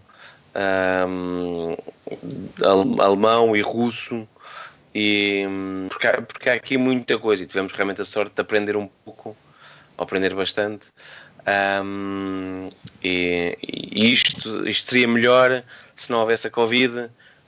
Isto envolvia um jantar e tudo mais, e nós íamos saber ainda mais do que quando a gravação acaba, ainda conseguimos saber mais. Íamos aproveitar ao máximo e fazer mais perguntas e ouvir mais histórias. Um, aqui, pronto, aqui infeliz- infelizmente ficamos a saber tantos, tanto como os nossos ouvintes e queremos sempre mais. Ai, pronto, é agradecer muito ao, ao Joel. É, é sempre incrível ouvir-te, ler-te e, e aprender, sempre. Ah, sim, porque ele sabe ler russo. Ó, Joel, queres. Sim, sim. Peraí, desculpa, ele é, sabe muito. O nosso Tibério sabe muito. Ó, Joel, queres então te despedir, meu amigo? Minha Ivan. Tá bom, tá certo.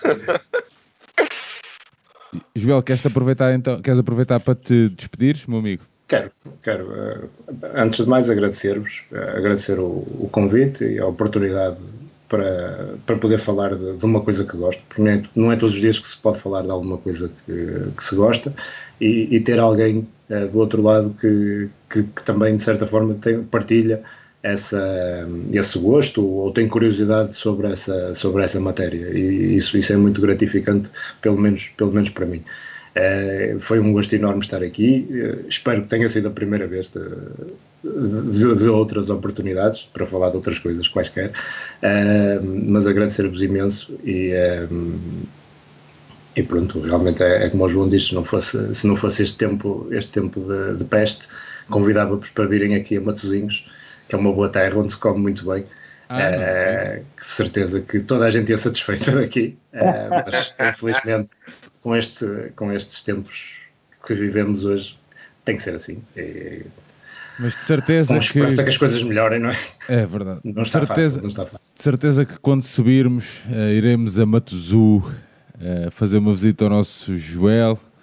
São bem-vindos, são bem-vindos. e, e temos muito, muito que visitar a norte do país.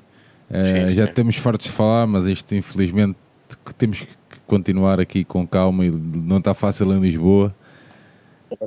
Eh, bom, na esperança. Agora já, já está a voltar aqui também, portanto É, já anda por Gaia, já é, anda por. é, mas que a malta não veja isto como um jogo de futebol. Eh, né, pelo menos é, essa, é, é esse, Não, não. é esse o nosso desejo. Joel, meu amigo, eh, foste muito amável ter aceito o nosso convite, estares aqui ao final de um dia de trabalho. Eh, é uma da manhã, acabámos de gravar isto, é- são- é uma da manhã. Eh, mesmo, pá, muito obrigado mesmo pela tua amabilidade e pela tua disponibilidade. Aires, João, meus amigos, estamos aí, continuamos do lado certo da luta. Para a semana estamos de volta. Acho que. Ah! Ia-me esquecendo. Nossa. Joel, Diz. Açores ou Madeira, meu amigo? Estava-me a esquecer. Não podia, me- não podia desligar sem, sem te fazer esta pergunta. O quê? Açores ou Madeira? Sim, qual é que tu Houve um preferes? Santa Clara Marítimo, Eu- olha, houve um Santa Clara Marítimo. Pá, eu preferia, preferia os Açores, mas. Obrigado, está respondido, Claro. Joel. Está respondido. Não, não é preciso. Não é preciso. Meus amigos, Mas deve- nada, nada pessoal, nada pessoal. meus amigos, próxima de- vez tipo, que eu aparecer no aeroporto, tipo, vão-me enfiar uma zaragatona, meus amigos, devem-se ter, devem, devem ter reparado que o nosso Capitão América enviou uma foto a fazer. Está a fazer ciclismo. a fazer a fa- não é ciclismo, é fazer BTT, Ah, bem, ok? Todo o terreno. Meu amigo Alfredo, um grande abraço, sempre aí no nosso back nice, a dar-nos o apoio e a tratar aqui do microfone do Aires, a levantar um bocadinho e a tirar aquele ruído de façola. Obrigado, meu É. amigo. Podes ir levantando aí a nossa vinheta. Nós voltamos para a semana. Lembrar-vos então que o Brinco está disponível em todos os agregadores de podcast todos e mais alguns, até na Rússia, dá para ouvir o brinco do Batista. Um abraço a todos e até para a semana. Cuidem-se. Tchau. Tchau. Que viva o Vitor Batista.